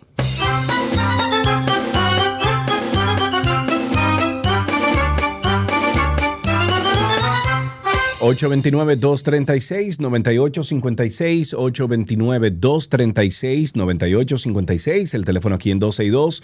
Comiencen a llamar, cuéntenos cómo está el tránsito, cómo está el circo, cómo está nuestra República Dominicana en el día de hoy. 829-236-9856, puedes hacerlo también a través de Twitter Spaces, arroba 12 y 2 en Twitter Spaces. Pero tengo la grata noticia de decirte, Karina, que hay mucho más gente en YouTube. Tenemos 160 personas conectadas ahora mismo. en YouTube. La idea es esa, que podamos hacer una gran familia por ahí, después podemos inventarnos cosas, salir al aire juntos, ya estamos integrando incluso a nuestros oyentes. Yo creo que, creo no, estoy segura, siempre lo he dicho, tenemos la mejor comunidad de oyentes de toda la radio nacional aquí en 12 y 2. Búsquenos a sí mismo como 12 y 2, 12 y 2. A través de Twitter Spaces, a pesar de que muchos han migrado a YouTube, tengo a mis seguidores por aquí. Brian, por ejemplo, está con nosotros siempre a través de Spaces. Adelante, Brian, habilita tu micrófono, te escuchamos al aire. Cuéntanos. Eh, ¿Qué tal, Karina? Hola, Sergio. Realmente Saludos. yo lo veo por YouTube, por YouTube, pero, pero interactúo por Spaces. Ah, tú estás en los dos Exacto, lugares. El que quiera puede hacer puede. eso. Lo bueno de Spaces es que pueden participar por esa misma vía. Claro que sí. Una cosa es, Diga. A ver, una cosa, con respecto a Ángel Rondón, ¿será porque no le pagó a Jan Alan? ¿Cómo así, muchacho?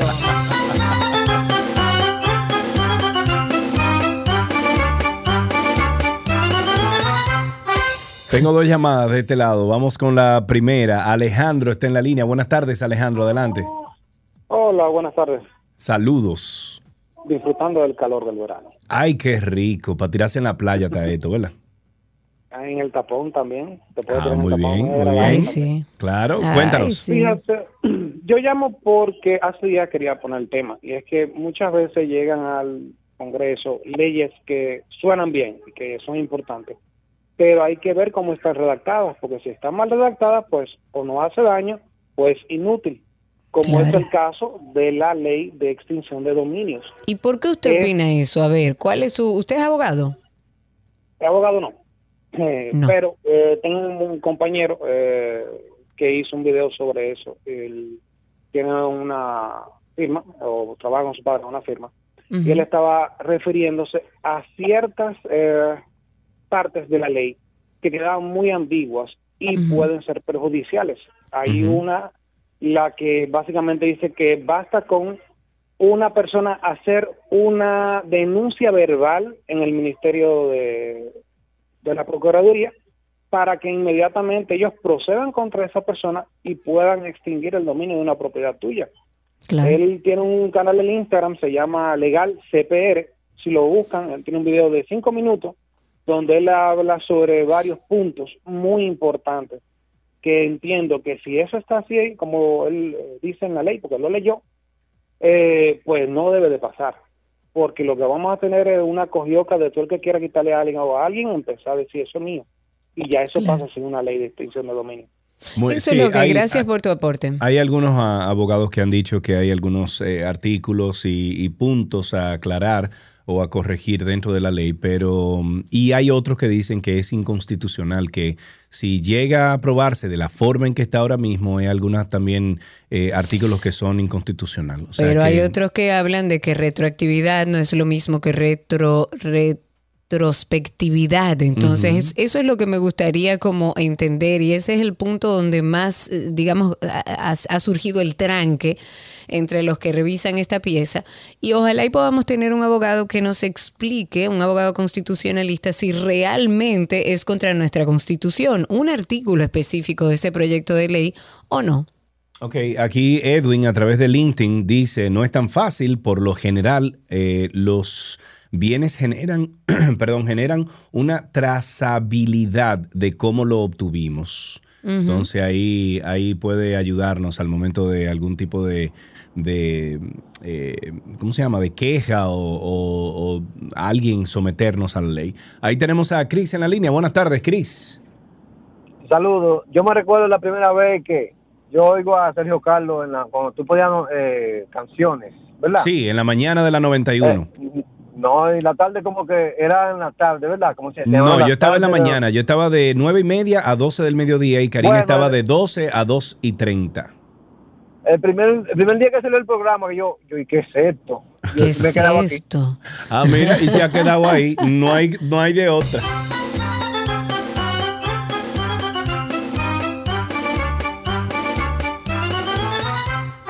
Ok, tenemos, tenemos una llamadita, Karina. Eh, Vamos a tomarla y luego pasamos al Twitter Space. Y ahí eh, Juan Batista está explicando lo de retro, eh, retrospectividad. Vamos a ver si podemos leerlo. Eh, tenemos en la línea Baplón. ¡Ey! ¿Cómo ¿Qué están? dice mi hermano? Hola Sergio, hola Karina, ¿cómo ¿Qué estás? es lo que Ya tú me dices? hice ¿Ya los terminaste de comer, Baplum, amigo? me peiné. Sí, sí, fue algo rápido y breve, un, ¿sabes? Un- Algo rapidito. Y tengo eh, dos cosas rápidas. Una queja y una pregunta para que Karina me la responda. Ok, adelante. Yo. Bien.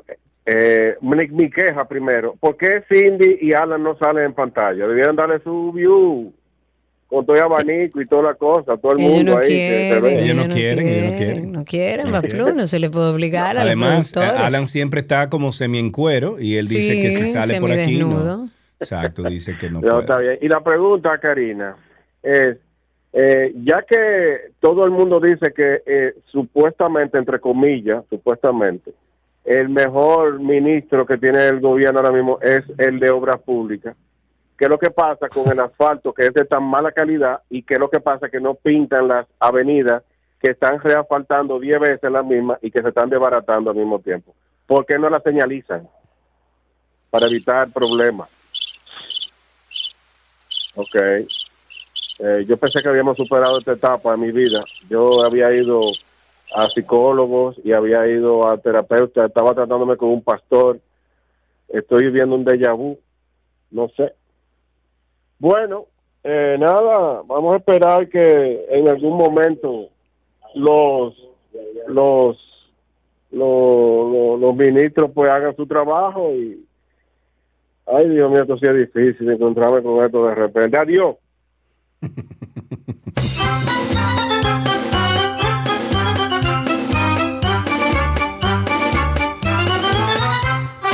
Bablum, te amamos, te amamos, te amamos, Bablum, el dueño de este segmento. Seguimos a través de Twitter Spaces. Voy con Josué Saint, que está ahí a través de Spaces con nosotros. Recuerden que ustedes también pueden unirse a esta gran familia de Twitter. Nos buscan en, en Twitter como 12 y 2. Cuéntanos. Hola chicos, ¿cómo están? Hola, ¿cómo estás? Estamos bien. Bien, bien. Sergio, eh, no sé, tú que eres cibernauta, si has visto el video que se ha hecho viral ¿De quién? de la masacre de Texas, el último video que se ha subido en donde podemos ver a los oficiales adentro. Óyeme, yo, y yo Ah, sé que a ti sí, vi, no sé vi. si tú lo has visto, no sé si tú lo has visto, pero da pena ver. eh, tú sabes que en la película tú ves eh, en la serie CSI, esta película en donde eh, los oficiales, los SWAT, incursionan en eventos similares, pero Sí. en las películas tú lo ves a ellos que entran con ese ímpetu, con ese ánimo, con esa, con esa bravura, pero ahora en vivo vemos una policía que, óyeme, aquí por la puya, cuando pasó aquí en República Dominicana, que vinieron a la puya a buscar un delincuente, Sí. Oye, pero esto, esto, estos policías de aquí de República Dominicana le, le- le tenían que dar clases a estos policías de allá de Texas. Oye, me se ve, yo espero que ustedes lo hayan visto, o si no lo hayan visto, que lo vean. Esa policía entró con miedo ahí, temblando, hermano. Incluso Sí. hay un momento.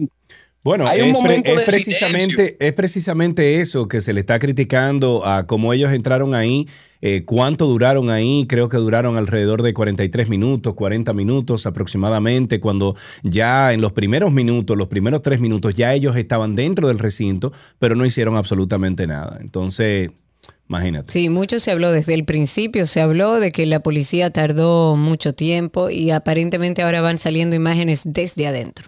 Ahí tenemos una llamadita, tenemos a Zacarías en la línea. Buenas tardes, Zacarías. Buenas tardes, buenas tardes, Karina y Sergio, ¿cómo están ustedes? Bien. ¿Cómo está usted, señor Zacarías? Bien, muy bien. Aquí, aquí eh, en espera del presidente de la República, ¿no? Ajá. Para dar el primer palazo de la UAS, eh, Kurban Bani. Ah, O sea no me diga, qué eso. bien. Sí, está por acá. Eh, Ah, otra cosa importante con relación a Pamplún. Si, si puede hablar con de- él, usted le dice que Karina y Sergio le estaban llamando ayer al Palacio para Para felicitarlo, y que no, no nos tomó la llamada, ¿de acuerdo? Exacto. Bien, eso, eso mensaje yo se lo daré. Señores, eh, otra cosa, decirle o recordarle al ministro de Obras Públicas que la circunvalación de Baní tenemos miles de parceleros que no han recibido sus centavitos todavía, señores. Y la, ya pasó la carretera por ahí. Y también, ¿cuándo es que eso ahora va a terminar? ¿Qué le parece? Claro. Esa es una buena Es pregunta. una buena pregunta, muchacho. Eh, ahí tenemos a alguien en Twitter Spaces, dale. Sí, vámonos con nuestro amigo Joaquín que está hace un ratito y luego pasamos con Elvin. Elvin, dame un segundito, no habilites tu micrófono y así podemos escuchar a Joaquín. Adelante, Joaquín. Feliz cumpleaños, cu- cumplo años. Ay, Ah, feliz pero cumpleaños, cumpleaños, Joaquín. feliz No, no, no, no, cumpleaños, no, no, no, no, no, no, no, no, Ah. no así, no así.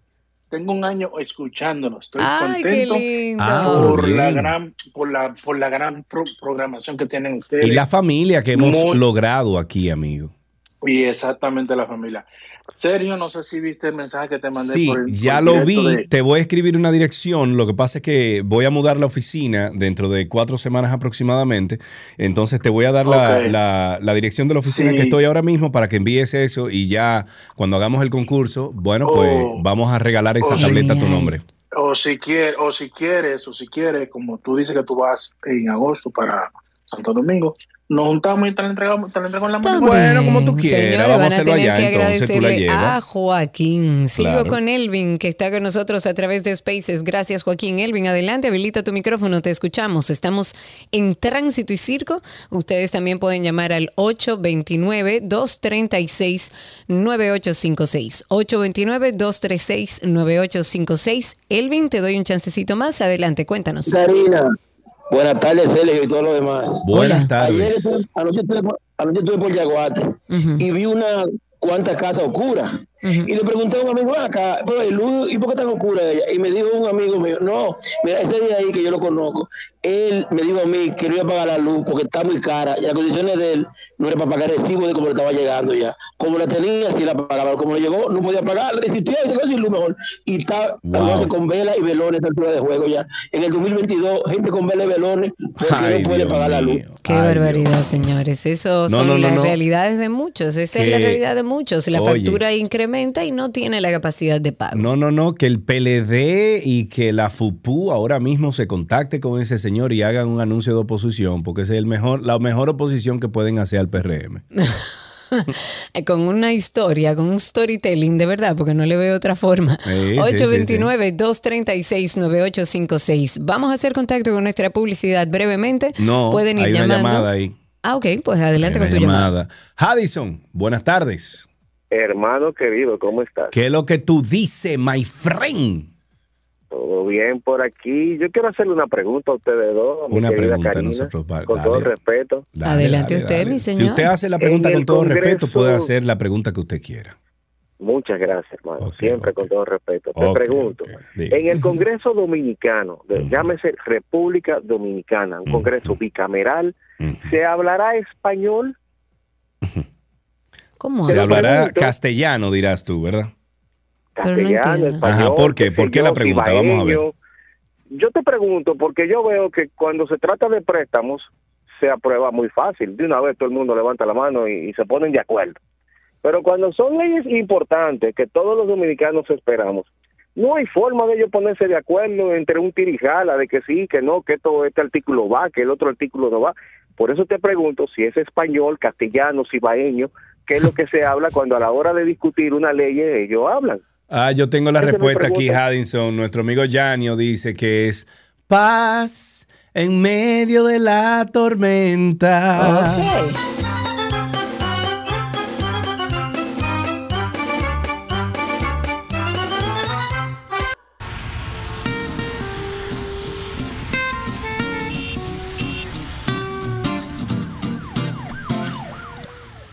Estamos en Tránsito y Circo de vuelta. Josefina Antonia, te adoro. Gracias. Nadie me ha comido la lengua. He hablado más. Estoy hasta cansada. Debería hacer un voto de silencio a partir de ahora. 829-236-9856. Tengo a un amigo, a Edwin, escribiéndonos a través de WhatsApp. Le he invitado a ver si podemos hablar con él al aire, porque él dice que el tema de la ley de extinción de dominio eh, es sencillo de explicar. Hay una parte en particular que en todo lo que he leído tratando de entender las dos posiciones que existen, y sobre todo entre abogados, entre que unos que dicen que, que es contraproducente y que violenta la constitución y otro que dice que no. Entonces, en ese dime y direte, eh, como que no queda claro qué es lo que aparentemente está frenando esta ley de extinción de dominio. Edwin dicen que en derecho existe la teoría del árbol envenenado. Todo fruto que nazca de un árbol envenenado no puede ser sano. Eh, Así, así empezó a explicármelo y vamos a llamarte en un segundito, Edwin. Le voy a pasar el teléfono a Sergio para que hablemos un poco eh, eh, o escríbemelo por ahí para que lo compartamos porque la idea es ambientar a nuestros oyentes en torno a esta ley de extinción de dominio porque como digo, nosotros como sociedad tenemos que tomar las riendas de esta situación porque conviene a la sociedad tener una ley que nos permita recuperar todo lo robado. Si, si recuperamos, eh, recuperamos parte de lo robado, de los casos que están abiertos ahora mismo en la justicia, estamos hablando de miles de millones de pesos. Lo interesante sería es como, ok, con ese dinero, calcular todo el dinero que hay en todos los casos y decir, pero, eh, contaríamos paramos, con tanto. ¿Qué pudiera hacer el Estado con eso? Y hacer como una comparación de las cosas que tenemos pendiente, de los, de todos los préstamos que hemos eh, pedido, de la situación económica que vive el país y el mundo. ¿Qué se haría si recuperamos ese dinero? 809-562-1091, 80, no, oye, el de cabina, Ah, qué rico. 829-236-9856. Señores, empiezan los cambios en medio ambiente. Ya me llegó un primer decreto, déjame abrirlo aquí. El señor Seara ya empezó a mover sus fichas dentro del Ministerio de Medio Ambiente, que no lo veo mal. Según me dijo una, una fuente de entero crédito, Seara Hatton dijo que él iba al Ministerio de Medio Ambiente, pero que tenía que llevar su equipo de trabajo. Y dentro de los cambios que empiezan, mm, el señor René Antonio Mateo de los Santos queda ahora designado viceministro de Suelos y Aguas del Ministerio de Medio Ambiente y Recursos Naturales. Anteriormente eh, estaba Juan Fulvio Ureña de Macorís. Eh, los que saben dicen que eso era como un punto oscuro dentro de esta gestión, pero me cuentan que faltan muchos cambios y que a partir del lunes vendrán otros cambios dentro del Ministerio de Medio Ambiente. Mira, estoy tratando de contactar a Francisco Álvarez Martínez, él es abogado. Ah, pero también, mira, sí, interesante. tenemos una, una cosita ahí que estamos resolviendo en Telegram. Mientras tanto, hay algunas personas ahí en Twitter Spaces que pueden hablar con nosotros y, y en lo que yo resuelvo este, esta situación con Francisco. No, no tengo a nadie, pero igual vamos a invitar a la gente a que a través de Twitter Spaces vayan agregándose y sean, eh, soliciten ser hablantes para nosotros por ahí, bueno, poder eh, hablar. También tenemos a Edwin, cualquier cosa que podemos llamarlo para que nos explique un poco sobre este tranque que hay y este, como dime directa entre abogados en torno a un artículo específico que habla de retrospectividad, no de retroactividad. Me encantaría saber la diferencia, si es contraproducente con la constitución o no. Pero algunas cosas, de acuerdo con el Ministerio Público, en lo que entran esas participaciones. Tú no me estás viendo, eh, Karina. Yo Sí. tengo rato, claro, tengo rato diciéndote que tengo las dos llamadas. La primera no, que lo que aquí- pasa es que tienes que hablarme por mí, hacerme Aquí. señas por Meet, porque Ah, lo otro yo no lo estoy viendo. Ya, perfecto, ya entendí. Ok, tenemos a José primero y luego vamos con Francisco, que ya lo tengo en la línea. Ah, Buenas tardes, perfecto. José. Sí, buenas tardes, Karina y Sergio. ¿Cómo está todo? Estamos vivos y sueltos, José, adelante. Qué bueno, qué bueno. Bueno, pues un comentario rápido, porque yo en mi caso, yo haría una aclaración. Sucede que el senador Iván Lorenzo se destapa diciendo que el ministro de Hacienda tiene 400 millones en un paraíso fiscal. Y el ministro de Hacienda se desmiente, dice que él tiene una declaración jurada. Yo creo que él debería dar otra explicación por la moral de él y de su familia. Buenas tardes y pásenlo bien. Gracias, eh, José. Aquí tenemos a. Francisco Álvarez Martínez, abogado, que te va a explicar lo que tú quieres saber. Francisco, buenas tardes, ¿cómo estás? Tiene que quitarte de mute, my friend, que dice que Francisco está muteado. Buenas tardes. Ahora sí, Francisco, tardes, gracias por estar con nosotros, amigo. ¿Nos podrías explicar tú la diferencia entre retroactividad y cuál es la otra palabrita? Y Karina? retrospectividad, que creo que ahí es que está un poco el tranque en torno a este proyecto de la ley de extinción de dominio. ¿No- ¿Nos pudieras ayudar en eso específicamente? Y su relación con la Constitución, si es contraproducente, si contradice la Constitución. Mira, eh, independientemente de lo que diferentes juristas puedan decir a favor o en contra, yo les voy a dar la definición de cada uno y de manera lógica vamos a llegar a responder esa pregunta, porque no voy a parcializarme. Número uno, retroactividad es la posibilidad de que una ley tenga efectos anteriores a su promulgación, es decir, si el día de hoy no es ilegal beber agua y mañana se promulga una ley que hace ilegal beber agua, la que yo me bebí hoy sería punible si la ley fuera retroactiva. Eso obviamente la constitución no tiene prohibido porque sería ilógico pretender que algo que no era ilegal cuando tú lo hiciste genere una, una pena a Claro. futuro. Porque Claro. se entiende que las legislaciones van de acuerdo a la sociedad y sus necesidades. Hay muchísimas Sí. cosas que hoy son normales que hace 100 años eran horribles. Entonces, partiendo de allí, se crea una figura que es como una retroactividad diluida que se llama la retrospectividad, que para mí es lo mismo, pero yo le voy a explicar lo que es para que lleguemos a la misma conclusión.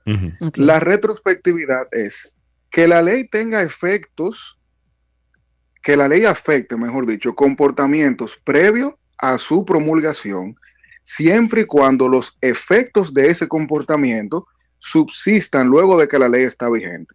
Yo voy a poner un ejemplo ilustrativo, pero no desde el punto de vista legal, sino Sí, como para que sí, entendamos la como si yo tuviera cinco años, dale.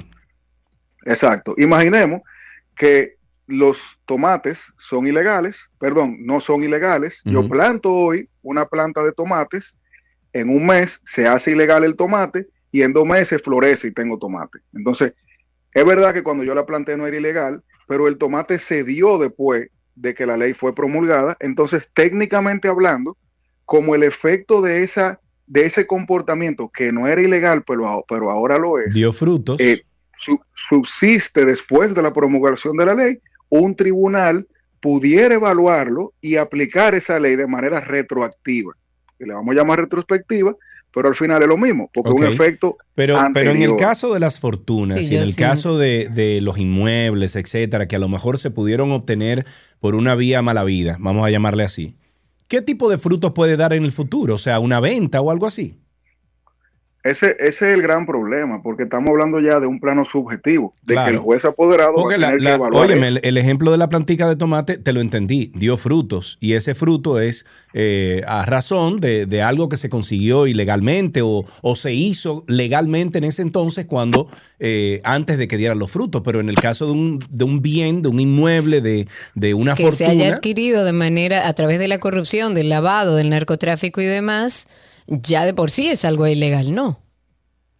Claro, y, po- y por eso es que yo digo que el- la- lo, que me- lo que a mí me preocupa es que la ley está dejando un elemento subjetivo sumamente importante con un impacto nefasto.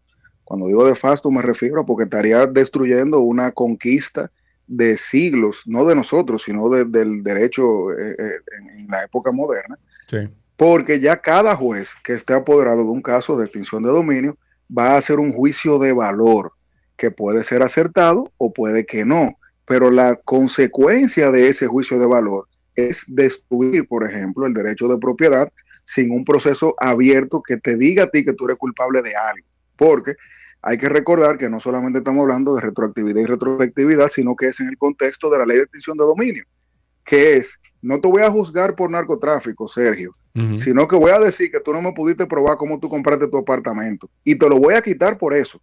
Entonces, si tú, por ejemplo, me dices a mí, Francisco, yo quizá no tengo la contabilidad más organizada y si tú me preguntas cómo yo compré mi apartamento, yo no te voy a poder trasear cada centavo que yo gasté cuando lo Sí, compré. sí. Y si con eso yo no puedo justificarle, por ejemplo, al Ministerio Público de dónde yo lo compré, yo estaría ante un problema si a mí se me hace un juicio de extinción de dominio. Por eso es que lo, lo normal que es yo, que yo sea de aquí pudiera para no, no justificarlo, y perdóname Francisco, yo pudiera a lo mejor no, no, no tener todos los papeles para justificar la forma en la que lo compré, pero ellos me tendrían que demostrar a mí que eso es producto de lavado, de narcotráfico, de corrupción o no. Es que ese, no, es que ese, eh, no, es que ese es el problema. Hay una inversión de la carga de la prueba. El Ministerio Público te, te investiga y si entiende que tú no tienes cómo justificar el bien y tú no puedes justificarlo, ellos te hacen entonces el juicio de extinción de dominio o lo Mm. promueven ante el tribunal. El problema es ese, como no es un juicio de la persona, porque si yo digo, si yo digo, por ejemplo, Francisco es narcotraficante, lo normal es someterlo y si hay una condena, entonces a mí se me decomisan mis bienes por el narcotráfico. Pero que en este caso, como no hay un juicio en contra de la persona, sino en contra del bien, entre comillas, no se está hablando de culpabilidad, es de presunciones. Y entonces se presume que como tú pudiste comprobar cómo tú adquiriste X bien o los bienes que tú tienes, y ya el Ministerio Público te estudió y te evaluó y decidió que tú no tenías cómo justificarlos, como aparecen muchísimas personas que tienen muchos bienes que no pueden justificar, ya nada más con esa presunción, tú estás con tu bien, entre comillas, despojados, no porque tú eres culpable de algo, sino porque tú no pudiste vencer esa presunción de ilicitud que se crearía con esa ley. Pregunta Bucapié, porque estoy viendo aquí también que Yanio está diciendo como que esa ley finalmente la va a decidir el, el Tribunal Constitucional. Eh, recuerdo hace unos meses atrás, a lo mejor hace dos meses, que tú y yo estábamos hablando de, de la ley y tú me decías que había unos puntos que estaban todavía eh, oscuros, ¿verdad? Que había que esclarecer, pero además de eso que chocaban con nuestra constitución. ¿No sería este uno de esos puntos que está en contra de una constitución que está por encima de una ley? Sí, 100%. Yo soy de lo que creo que esta ley no va a sobrevivir a un examen, a un examen de, en el Tribunal Constitucional. De la forma en que la están presentando. De la forma en que la están presentando, comenzando con una discusión que yo no pensé que se iba a tener de si la ley se debe aprobar eh, como si fuera una ley ordinaria o una ley orgánica. ¿Cuál es la diferencia entre ley ordinaria y orgánica? Mira, hay un artículo de la Constitución, que ahora mismo no recuerdo cuál es, que te dice que cuando tú vas a promover una ley que va, entre comillas, a chocar con derechos fundamentales, como lo es el derecho de la, de la el derecho de propiedad, que es uno de los derechos más importantes en un Estado de Derecho, debe tener una composición distinta a la ley orgánica, que lo que implica es que se tiene que aprobar con un quórum mayor, por, la, por la incidencia que tiene el sistema eh, jurídico de un país. Por alguna razón se ha promovido la idea en el, desde el Poder Legislativo, desde los eh, diputados y senadores que están promoviendo la ley, de que eso no es necesario. Y yo creo que están cometiendo un error porque aprobar la ley por aprobarla a la mala y al vapor no va a generar el impacto positivo que sí se pudiera generar si la ley se aprueba en los términos correctos. Entonces, bueno, pero, también tenemos que contar, Francisco, que tenemos 12 años en esto, ¿eh? Sí, pero el hecho de que tengamos 12 años en esto, tenemos que admitir de que esos son varios gobiernos y que no se ha querido aprobar en ocasiones por distintas razones. O sea, ahora es que por fin que se va, entre comillas, a discutir el fondo, que se ha discutido el fondo, es que no hemos dado cuenta de que la manera en que se está promoviendo no va a sobrevivir. Entonces yo te pongo un ejemplo. Si esa ley se promulga mañana y pasado mañana le hacen un test de constitucionalidad, no hay forma de que la pase. Entonces imaginémonos que en los próximos seis meses comienzan a, tumbarle artículos, para decirlo de una forma eh, llana. Y en un año la ley está que no funciona porque ya no, no sobrevivió al choque con. Ana Corporán, a través de YouTube, acaba de decir algo que acabo de pensar escuchándote cuando eh, dijiste. Eh, o sea, que la van a. Eh, que, lo que quieren es aprobarla a vapor. Y Ana dice a través de YouTube: dice, eso parece ser entonces, la, esa parece ser la intención de que se caiga en el constitucional y muerto el perro y se acabó la rabia. Y entonces, si eso pasara, si se aprobara de la forma en que está, si eso se lleva al Tribunal Constitucional y ahí dicen que no, que no procede, ¿qué pasa con todo el, el mejunje? Bueno, mira, como pasó con la ley de partidos, eh, no, se llama así, pero se le dice así, la ley de partidos, que hubo una convulsión social fuerte para que se aprobara al vapor y luego fue, entre comillas, inhabilitada por distintos fallos, eh, la sociedad es la única que pierde, porque luego que tú arranca para el Pico Duarte y recorre el 75% y al final te tiene que devolver. Hay un cansancio social que nadie te lo devuelve. Fran, Fran, sonaste al penco ahí, cuidado, ¿eh? Que no llegó a Puerto Plata, se quedó en, Bonao. Cuidado ahí, cuidado, Fran. tú no, eres no tú sabes que, hay... Pero no, pero en realidad, en realidad hay un costo social y data democrático que lamentablemente tú no le puedes vender al pueblo como que sea la panacea contra la lucha de la corrupción. Además, desmeritando los mecanismos que existen, porque si tú te das cuenta, el discurso a veces tira para el lado de que ahora mismo no hay nada que resuelva ese problema. Y eso no es así. Eh, es un proceso más tedioso, más largo. A lo mejor hay que, hay que trabajar mejor, pero existe actualmente, ¿no? Lo, lo, lo, que uno le llama tedioso, yo le llamaría más garantista. O sea, para yo trancarte y quitarte todo tu bienes, yo tengo que juzgarte. ¿Y qué dice la Constitución? Yo tengo que llevarte a primer grado, segundo grado, tienes derecho a una casación, o sea, esas son garantías que, que todos necesitamos en algún caso que nos veamos involucrados. Entonces, sí, esto no sobrevive para mí. A un Por, test por ejemplo. Fran, ya para dejarte ir, y, y sé que tenemos que despedir también, pero en el caso Medusa, por ejemplo, a Jean Alain, de no existir la ley de extinción de dominio, olvídate de eso un momentico, bajo la ley actual, bajo los artículos que tenemos en la ley actual y que eh, a lo mejor eh, están destinados a, a poder lidiar con el armatrote de corrupción que han conformado Jean Alain y todos sus secuaces.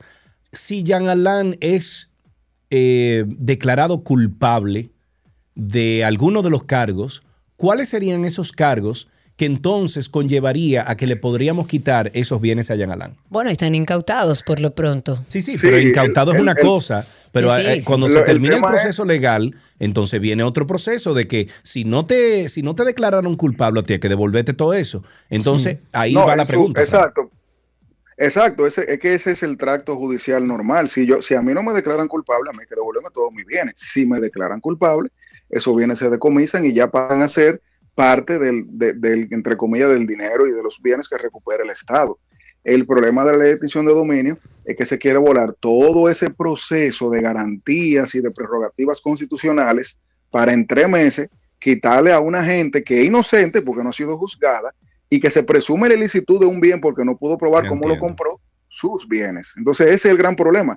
Nosotros necesitamos herramientas y reformas procesales en el derecho penal, pero esta, en esta forma, lo que está creando una expectativa en la, en la, en la ciudadanía, nos está haciendo parte de un debate que lamentablemente, si termina como yo creo, y muchas personas creen que va a terminar, sería literalmente un cansancio social del cual nosotros nunca vamos a poder recuperar.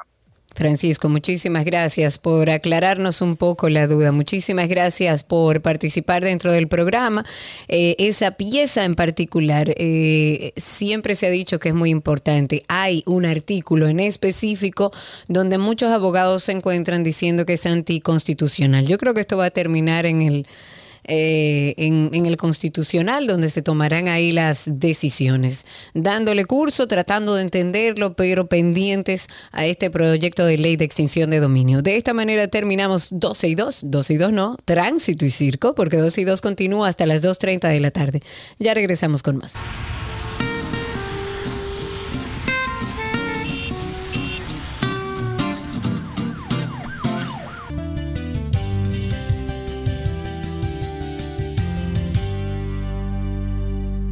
Estamos en una conversación interesantísima que ustedes, amigos oyentes, eh, deben poner atención y es que con el objetivo de ofrecer una propuesta académica vanguardista, innovadora, dirigida a adolescentes y preuniversitarios, la Universidad Iberoamericana eh, tiene a su disposición un NIBE Pre-U con un amplio portafolio de talleres diseñados acorde a las nuevas te- tendencias, a, a la- las nuevas necesidades, gustos de los jóvenes entre 14 y 18 años. Y para esto tenemos en la línea a Maribel Medina, ella es directora de Educación Continua en UNIBE, para que nos cuente más detalles sobre UNIBE Pre-U. Hola Maribel, buenas tardes, bienvenida a 12 y 2. Hola, hola, buenas tardes, buenas tardes. Muchas gracias por la invitación, placer y- y feliz de estar nuevamente con ustedes.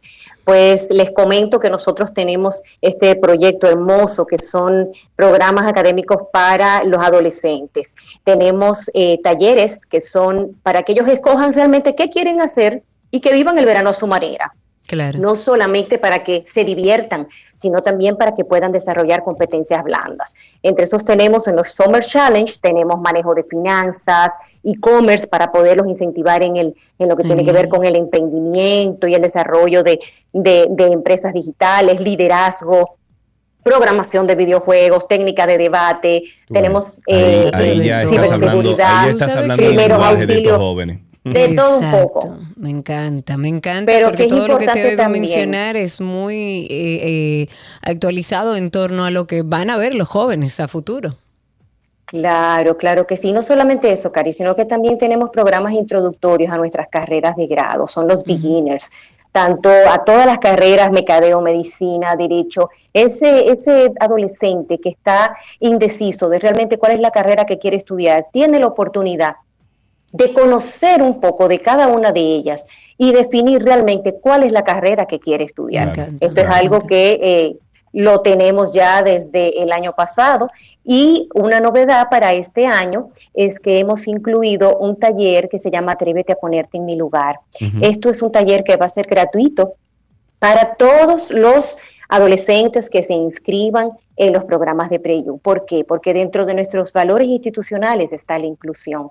Y es importante humanizar a nuestros chicos. Tú, Carolina, que eres mamá de adolescente, yo que soy mamá de adolescente.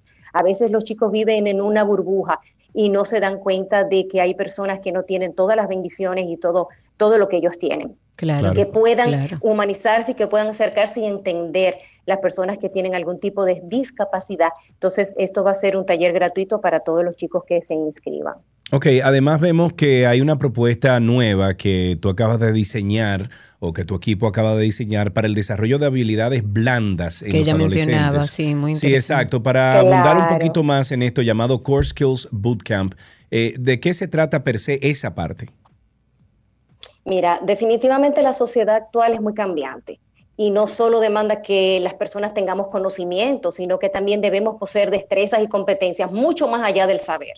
Entonces las habilidades blandas o la- los soft skills son tan importantes para, para eh, e imprescindibles para un buen desempeño en todos los ámbitos de la vida, no solamente en la vida social, sino también en nuestros adolescentes como futuros profesionales. Entonces, este Core Skill Bootcamp ¿Qué es lo que busca? Que de una manera divertida, sana, pues los chicos puedan eh, recibir esas herramientas y esos conocimientos de habilidades blandas y claves en la vida que son necesarias para su desempeño social y productivo. Yo creo Este que lo más importante, una de, los- de las cosas más importantes, Maribel.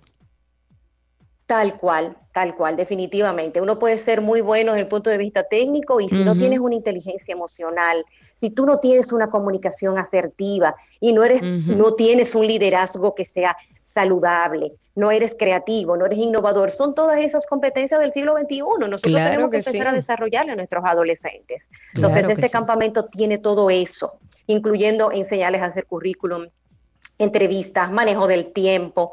Realmente es algo maravilloso. Los invito, yo como, como he estado diciendo, mis hijos son los primeros que van a estar Claro. como madre de adolescentes. Claro. Este es algo que es para la vida. Qué bueno, Es así, así, y nos los- enteramos. y Eh, los ¿dónde- felicito. Claro, ¿dónde uno puede conseguir información, Maribel? Eh, lo pueden escribirnos a e.continua arroba unive.edu.do o llamarnos a nuestro teléfono 809-689-4111. La extensión es la 2203, Educación Continua Unive. Ok, eh, también tengo una página web aquí que voy a compartir con ustedes, amigos oyentes, eh, diagonal, programas. Bueno, lo vamos a compartir en redes sociales porque dice programas de educación largo. continua, diagonal, pre-U, pero hay unos cuantos, eh, eh, ¿cómo se llaman? Eh, separadores que hay dentro de esa misma dirección, que es mejor compartirla entonces eh, tal cual a través de nuestras redes sociales, arroba 12 y 2. Maribel, muchas gracias, un beso para ti. Muchas gracias a ustedes por la oportunidad. Los esperamos por acá. Gracias. Estuvimos conversando con Maril- Maribel Medina, es la directora de Educación Continua en UNIBE y nos contó sobre el programa UNIBE Pre-U. Ya regresamos.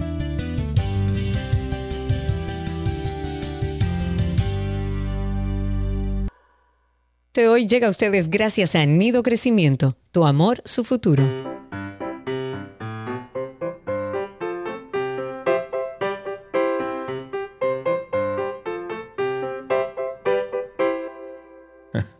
Tenemos en la línea a un niño que va a hablar con nosotros. Tenemos en la línea a Zair. Zair, buenas tardes. Buenas tardes. ¿Cómo estás, Zair? Bien. Zair, déjame hacerte una pregunta. ¿Y ese nombre tan chévere que tú tienes, de quién es? Aparte de tuyo. Ah, tu papá. Ok, no hay problema. Zair, mira, ¿cómo estás disfrutando de estas vacaciones? ¿Qué estás haciendo? Cuéntanos algo. A cuidar a la abuela. Ay, estás mira qué a tu lindo. Abuela, qué bueno. Y le Ah, das bueno. mucho cariño, mucho besito. Sí. ¿Y, y, y qué, y qué tú haces? ¿Tú le lees cuentos? ¿Tú hablas con la abuela? ¿Cómo tú la cuidas? Que. ¿Qué a- tú haces con tu que abuela? A- Habla con la abuela y, y también a cuidarlo. Muy bien, muy bien, eso se merece.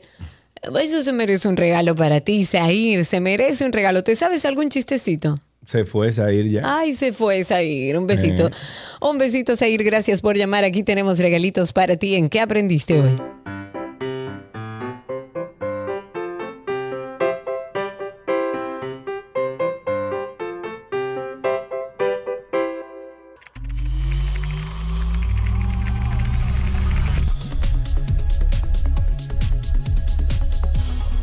Ya estamos en artículos tecnológicos y tenemos con nosotros desde Alas, no, él está ahora mismo en California o en alguna montaña o algo así. Él tiene una casa hasta con un piano de cola y todo. Caramba, Víctor. Atrás de ti hay un piano de cola ahí. Tenemos a Víctor Prieto de Punto Mac. Sí, sí, sí. Sí, ¿Cómo están, sí, mis sí. chicos? Y si quieren conocer a Víctor, verle la cara a Víctor, pueden entrar a YouTube y buscarnos como arroba 262 y ahí le van a ver la cara a Víctor Prieto. Eh, ya ahí, mira, eh, dice que de colorado la casa. El, el color de atrás. Dice también eh, Eliana Snyder que eh, le encanta vernos en YouTube. Muy bien. Sí, bueno, pero habrá pues que gracias. afeitarse ya, habrá que afeitarse. Sí, señor, hay que arreglarse. Bueno, con Víctor vamos a comentar sobre el mundo Apple. Eh, vamos a empezar por posibles iPad con pantalla OLED que se lanzarán en el 2024. Que por cierto, Víctor, mira, mira lo que yo encontré hoy en una caja. ¿Tú te acuerdas de ese iPad que yo compré OG. en Punto Mac? Sí, un 2. Ese es un, ese es un iPad 2. Eso fue en el año 2011, 2012, por ahí. No. Y mi- Fue en el sí. 2013 porque ya estábamos en Nuevo Centro. ¿Y eso funciona todavía? Yo lo cargué y funciona. Sí, sí. Impres- No lo voy hace a gran cosa, pero puede ver YouTube, puede ver Sí, Safari. claro, lo puedo dejar en la cocina Muchas y cosas cosas así. funcionan. Muy bien. Para algunas cosas funciona todavía. Claro. Sí, es bueno, cierto. cuéntanos Nunca- entonces, nunca iPad con OLED. Señores, el iPad, on- increíblemente, mira que el fino de ese iPad fue, en comparación al primer iPad, ese iPad 2 se notaba que era más fino. Ya Apple había cambiado la forma trasera, ya no era como eh, convexa, sino que era ya planita. Y Sí. ese planito se mantuvo para siempre después de eso. Pero parece que Apple todavía quiere limitar el grosor, hacerlo aún más fino el iPad. Que yo digo que está muy bien ahora mismo porque para el tema de la, de, de la durabilidad, que no se doble fácil, pero parece que ellos con los materiales que están trabajando, parece que lo están haciendo mejor. Y Sí. dicen que para el año 2024, no el año que viene, sino el otro año, que le comiencen a meter OLEDs a todos los iPads. eh, ya no, no todos los tienen, algunos sí lo tienen. Inclusive ya estamos trabajando con mini LED en el iPad Pro. Pues parece que van a ser más finos. Ahora, y obviamente loco. ya con Yo tengo el, el iPad Pro aquí, el que yo uso todos los días. ¿Qué, qué tanto más fino puede ser, verdad? Manito, o bien, sea, está bien, eso está perfecto como está. Incluso, perdón, cuando yo estoy leyendo, es el, el grosor perfecto para tú tenerlo en la mano. Yo no sé qué es lo que intentan hacer ahora. Seguirán por ahí. Pequeña noticia del iPad que fue que salió, básicamente. Bueno, importante noticia. Ya para los que les gusta punchar, está el iOS 16 beta público. Ok. Ya yo tenía varias semanas con el beta que me estaba Sí. funcionando muy bien. ¿Qué, No tengo qué hay? Yo, yo estuve viendo algunos programas, vi a, a esto- el otro día a este niño, eh, este muchacho dominicano que tiene una cuenta grandísima en YouTube de... Marciano. de- eh, ajá, Marciano. Estaba hablando a Marciano, Sí, Marciano. eh, sobre el beta público y no sé qué. Mira, ¿Qué- ¿Cuáles hay son los grandes cambios? Cosas nuevas en todo. Ellos, es que cuando Apple hace un, un upgrade, obviamente, de sistema, que lo hace todos los años, Sí. pues hay pequeñas cositas eh, que, tú, que tú dices, wow, que esto, esto, hacía- esto hacía falta. Mira, Bueno, que hacía falta que Android lo había hecho, ¿eh? Pero Apple lo patentiza primero, Apple lo, ingen- lo ingenia primero, Apple saca la, la cabeza muy adelante con el iPhone. Re- recuérdate que están siguiendo, inclusive recuérdate que hace unos- una semana fue público ya que el- un, un ejecutivo de Apple lo dice. Recuérdense que Android es un producto copiado. Y bueno, eh, aunque tenemos eh, muchas cosas eh, a favor de Android, también hay que saber lo que muchas de las cosas eh, son no copiadas, pero sí, eh, vamos a decir, salen adelante algunos cuando Apple no tiene todavía el, el, el coraje para decir, salir con esto. Hay algunos que lo, lo hacen y bueno, tendremos la habilidad de, de quitarle, o sea, borrar un mensaje mandado en iMessage. Mire, estuve en Estados Unidos en estos días y la verdad es que todo el mundo usa iMessage. O sea, Sí, WhatsApp sí, era sí, como sí. que, Aquí en WhatsApp, Estados que- Unidos, sí. Aquí en Estados sí, Unidos, incluso a WhatsApp. veces, yo le digo a la gente, ah, no, baja eh, ah, eh, WhatsApp o, o háblame por Telegram. ¿What? me qué topé con pocas personas que usaban Android, pero sí habían, no, no es como que no. En Estados Unidos, la mayoría de las personas de, de cierto, de cierta edad usan, Sí. o sea, el, el- el segmento 20 a 40 e- es iPhone total. Pero sí, Sí. vi algunas personas que eran total, su, su su ecosistema era Android y no usaban, entonces sí te usan el WhatsApp. Sí, Pero el que no, sí. el que usa iPhone es que no, no piensa en WhatsApp. No, Normalmente no, claro. la cambian las, familias completas y todo el mundo está en iMessage. Tenemos Bueno, una pregunta aquí, Víctor, perdón. Tenemos una pregunta de parte de Peggy Hernández. Dice, pregunta para Víctor, ¿qué equipo me recomiendan para un estudiante de diseño gráfico y que soporte el lápiz óptico o no el iPad Pro? El iPad Pro. Realmente, si es estudiante, el iPad Air funciona muy bien, funciona con el Pencil 2, Bueno. pero hasta el iPad más económico funciona y con los últimos procesadores que tienen, no es tan diferente al iPad Pro, pero el iPad Pro tiene obviamente mejor cámara, más velocidad, Sí. más conectividad, eh, los teclados también se dejan poner como un iPad, pero si es un estudiante, realmente entiendo que podría, podría ser hasta un iPad de los sencillos, ¿eh? No tiene que irse por el iPad Pro, puede irse por el iPad que cuesta algunos 25 mil pesos y le debe de funcionar muy bien. Son estudiantes, eh, la idea es que ellos comiencen bien, pero que se lo ganen, ¿no? Digo yo. sí. Y una ayudita con iPad, con que sea nuevo, está súper bien. Ok, Pero vamos- si tiene algo más, puede ser un iPad Air. Vamos a otro tema. Según un reporte, Apple va a ofrecer auriculares AR, o sea, aumenta- eh, realidad aumentada, y VR, realidad virtual, más asequibles en el 2025 comparado a, los primeros que piensan anunciar. Vamos a decir que nos estamos adelantando bastante en esta noticia, que es un super rich, como dicen. Eso es como un, un- una noticia con mucha, mucha esperanza Sí. de que Apple realmente sí devele un, un- unas gafas, ¿eh? Las Sí. gafas que se están hablando, que serán el primer modelo, están hablando de 3 mil dólares, señores. Entonces, parece que ellos en el primer, en la primera tirada, que me parece que es eh, más o menos como lo hizo Android con el Google Lens, que la era ridículo. O sea, primero no se podían conseguir porque tiene que ser desarrollador y segundo era que había que pagar casi 2 mil dólares para tenerlo sí. y esperarlo. Sí. Pero Apple parece que, obviamente, con esto del el, el ARVR, a- los primeros adop- adop- eh, los early adopters, los, ujú. los que adoptan tempranamente una tecnología, como Sergio, Sí. como yo, como Orlando, pues tal vez compremos este, este, este, estas gafas, este headset de 3 mil dólares, pero con miras a que Apple luego, obviamente, abaratará Todo la va a depender de mi situación económica también, ¿eh? Porque- Como tú vives allá, y no sé si ya te has mudado para acá, pero si vivieras allá, tú sabes que allá te lo puedes coger con cuota y te sale una mensualidad. Bueno, y como sí. tú vas a usar, lo vas a usar para trabajo, me imagino. Sí, sí, sí. Es tu, es tu, es parte de tu. Y para gaming también, para hacer gaming, juegos y cosas. Bueno, yo sé que yo lo voy a comprar, sea como sea. Pero bueno, la idea es que ap- eh, se, se estila siempre lanzar un modelo inicial con un costo ya, con, con algo que sea con una barra, una barrera, pero obviamente ya para el, para el año 2025 se espera que venga el económico. O sea que si alguien está pensando en lanzarse en el primero, Ajá. puede ser que tenga que eh, aguantarse un poco si no quiere pagar estos 2.000, o sea, Ok, ¿sabes qué? 200 Eh, mil, bien 200 rapidito, Hidi, que ¿eh? el eh, Q ahí dice, pero Orlando y Víctor son familia. Sí, son familia. Ese es mi No primito, querido. Casi me, como un hermanito realmente, porque yo no tuve hermano pequeño y Orlandito era el que yo podía caquear, como hasta los 15. Ya después de los 15. Después no, de ahí no- te no metió podía, su- eh, ya Tú eras papá, grande el muchacho.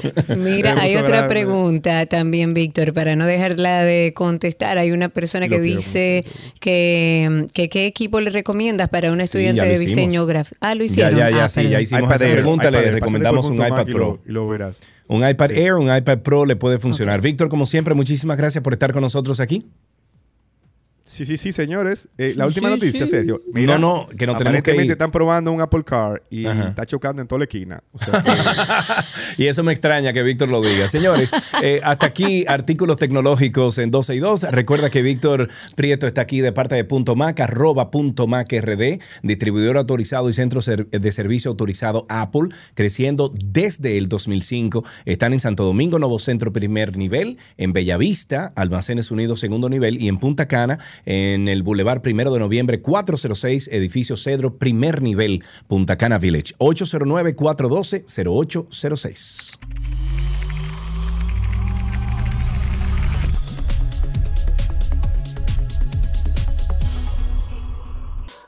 Las noticias actualizadas llegan a ustedes gracias a la Asociación La Nacional, tu centro financiero familiar, donde todo es más fácil.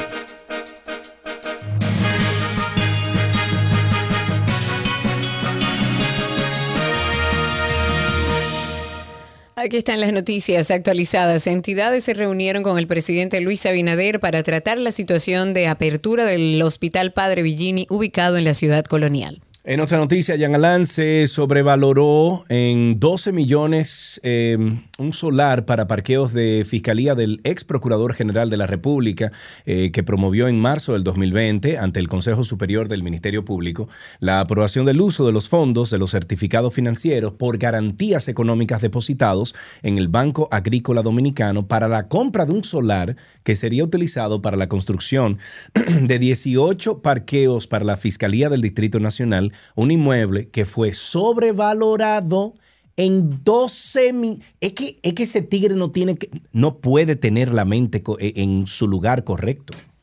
Porque, men, sobrevalora los 2 millones. 3 millones, loco. No, porque después con esos 12 millones, lo que dice el expediente es que él compró un apartamento en el ensanche. Mi vida, pero, Entonces, 2 millones pero lo que estoy diciendo es, para que haga sentido la cosa, súbele un 10%. No, usted lo que tiene, usted lo que tiene que no robar. Sepa robar, además, amigo. Porque... Además, en este mismo tema, el mismo tema, el ex procurador general de la República, Jean Alain, también contaba con asesores españoles para capitalizar su imagen, utilizando el tema de la violencia de género como influencia escénica. El diantre. Margarita Cedeño confirmó que tenía cinco años separada del expresidente Leonel Fernández, lo que se especuló durante mucho tiempo en República Dominicana hasta el pasado año, cuando la pareja informó de su divorcio. ella dijo que está, sí, hombre, ella dijo que estaba en una pausa. Pausa, ajá.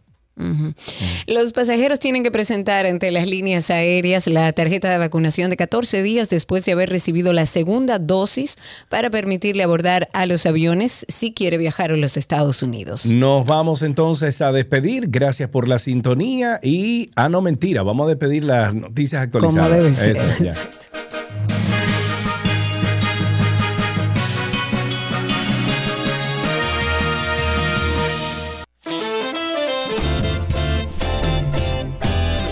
Tiempo para decir adiós. Hasta mañana. Estaremos en vivo por, bueno, en video. Estamos en redes sociales, en LinkedIn y también estamos en YouTube. Y luego entonces estamos en la radio, en la 91.3 FM, que es esta emisora que usted está escuchando. Pero también estamos a través de Twitter Spaces en arroba 12 y 2. Hasta mañana. Hasta mañana, pásenla bien, sean felices y quédense con el resto de la programación de la 91. La cariñosa y simpática Shaley está ahí con ustedes el resto de estas horas. Será hasta mañana. Chau, chau.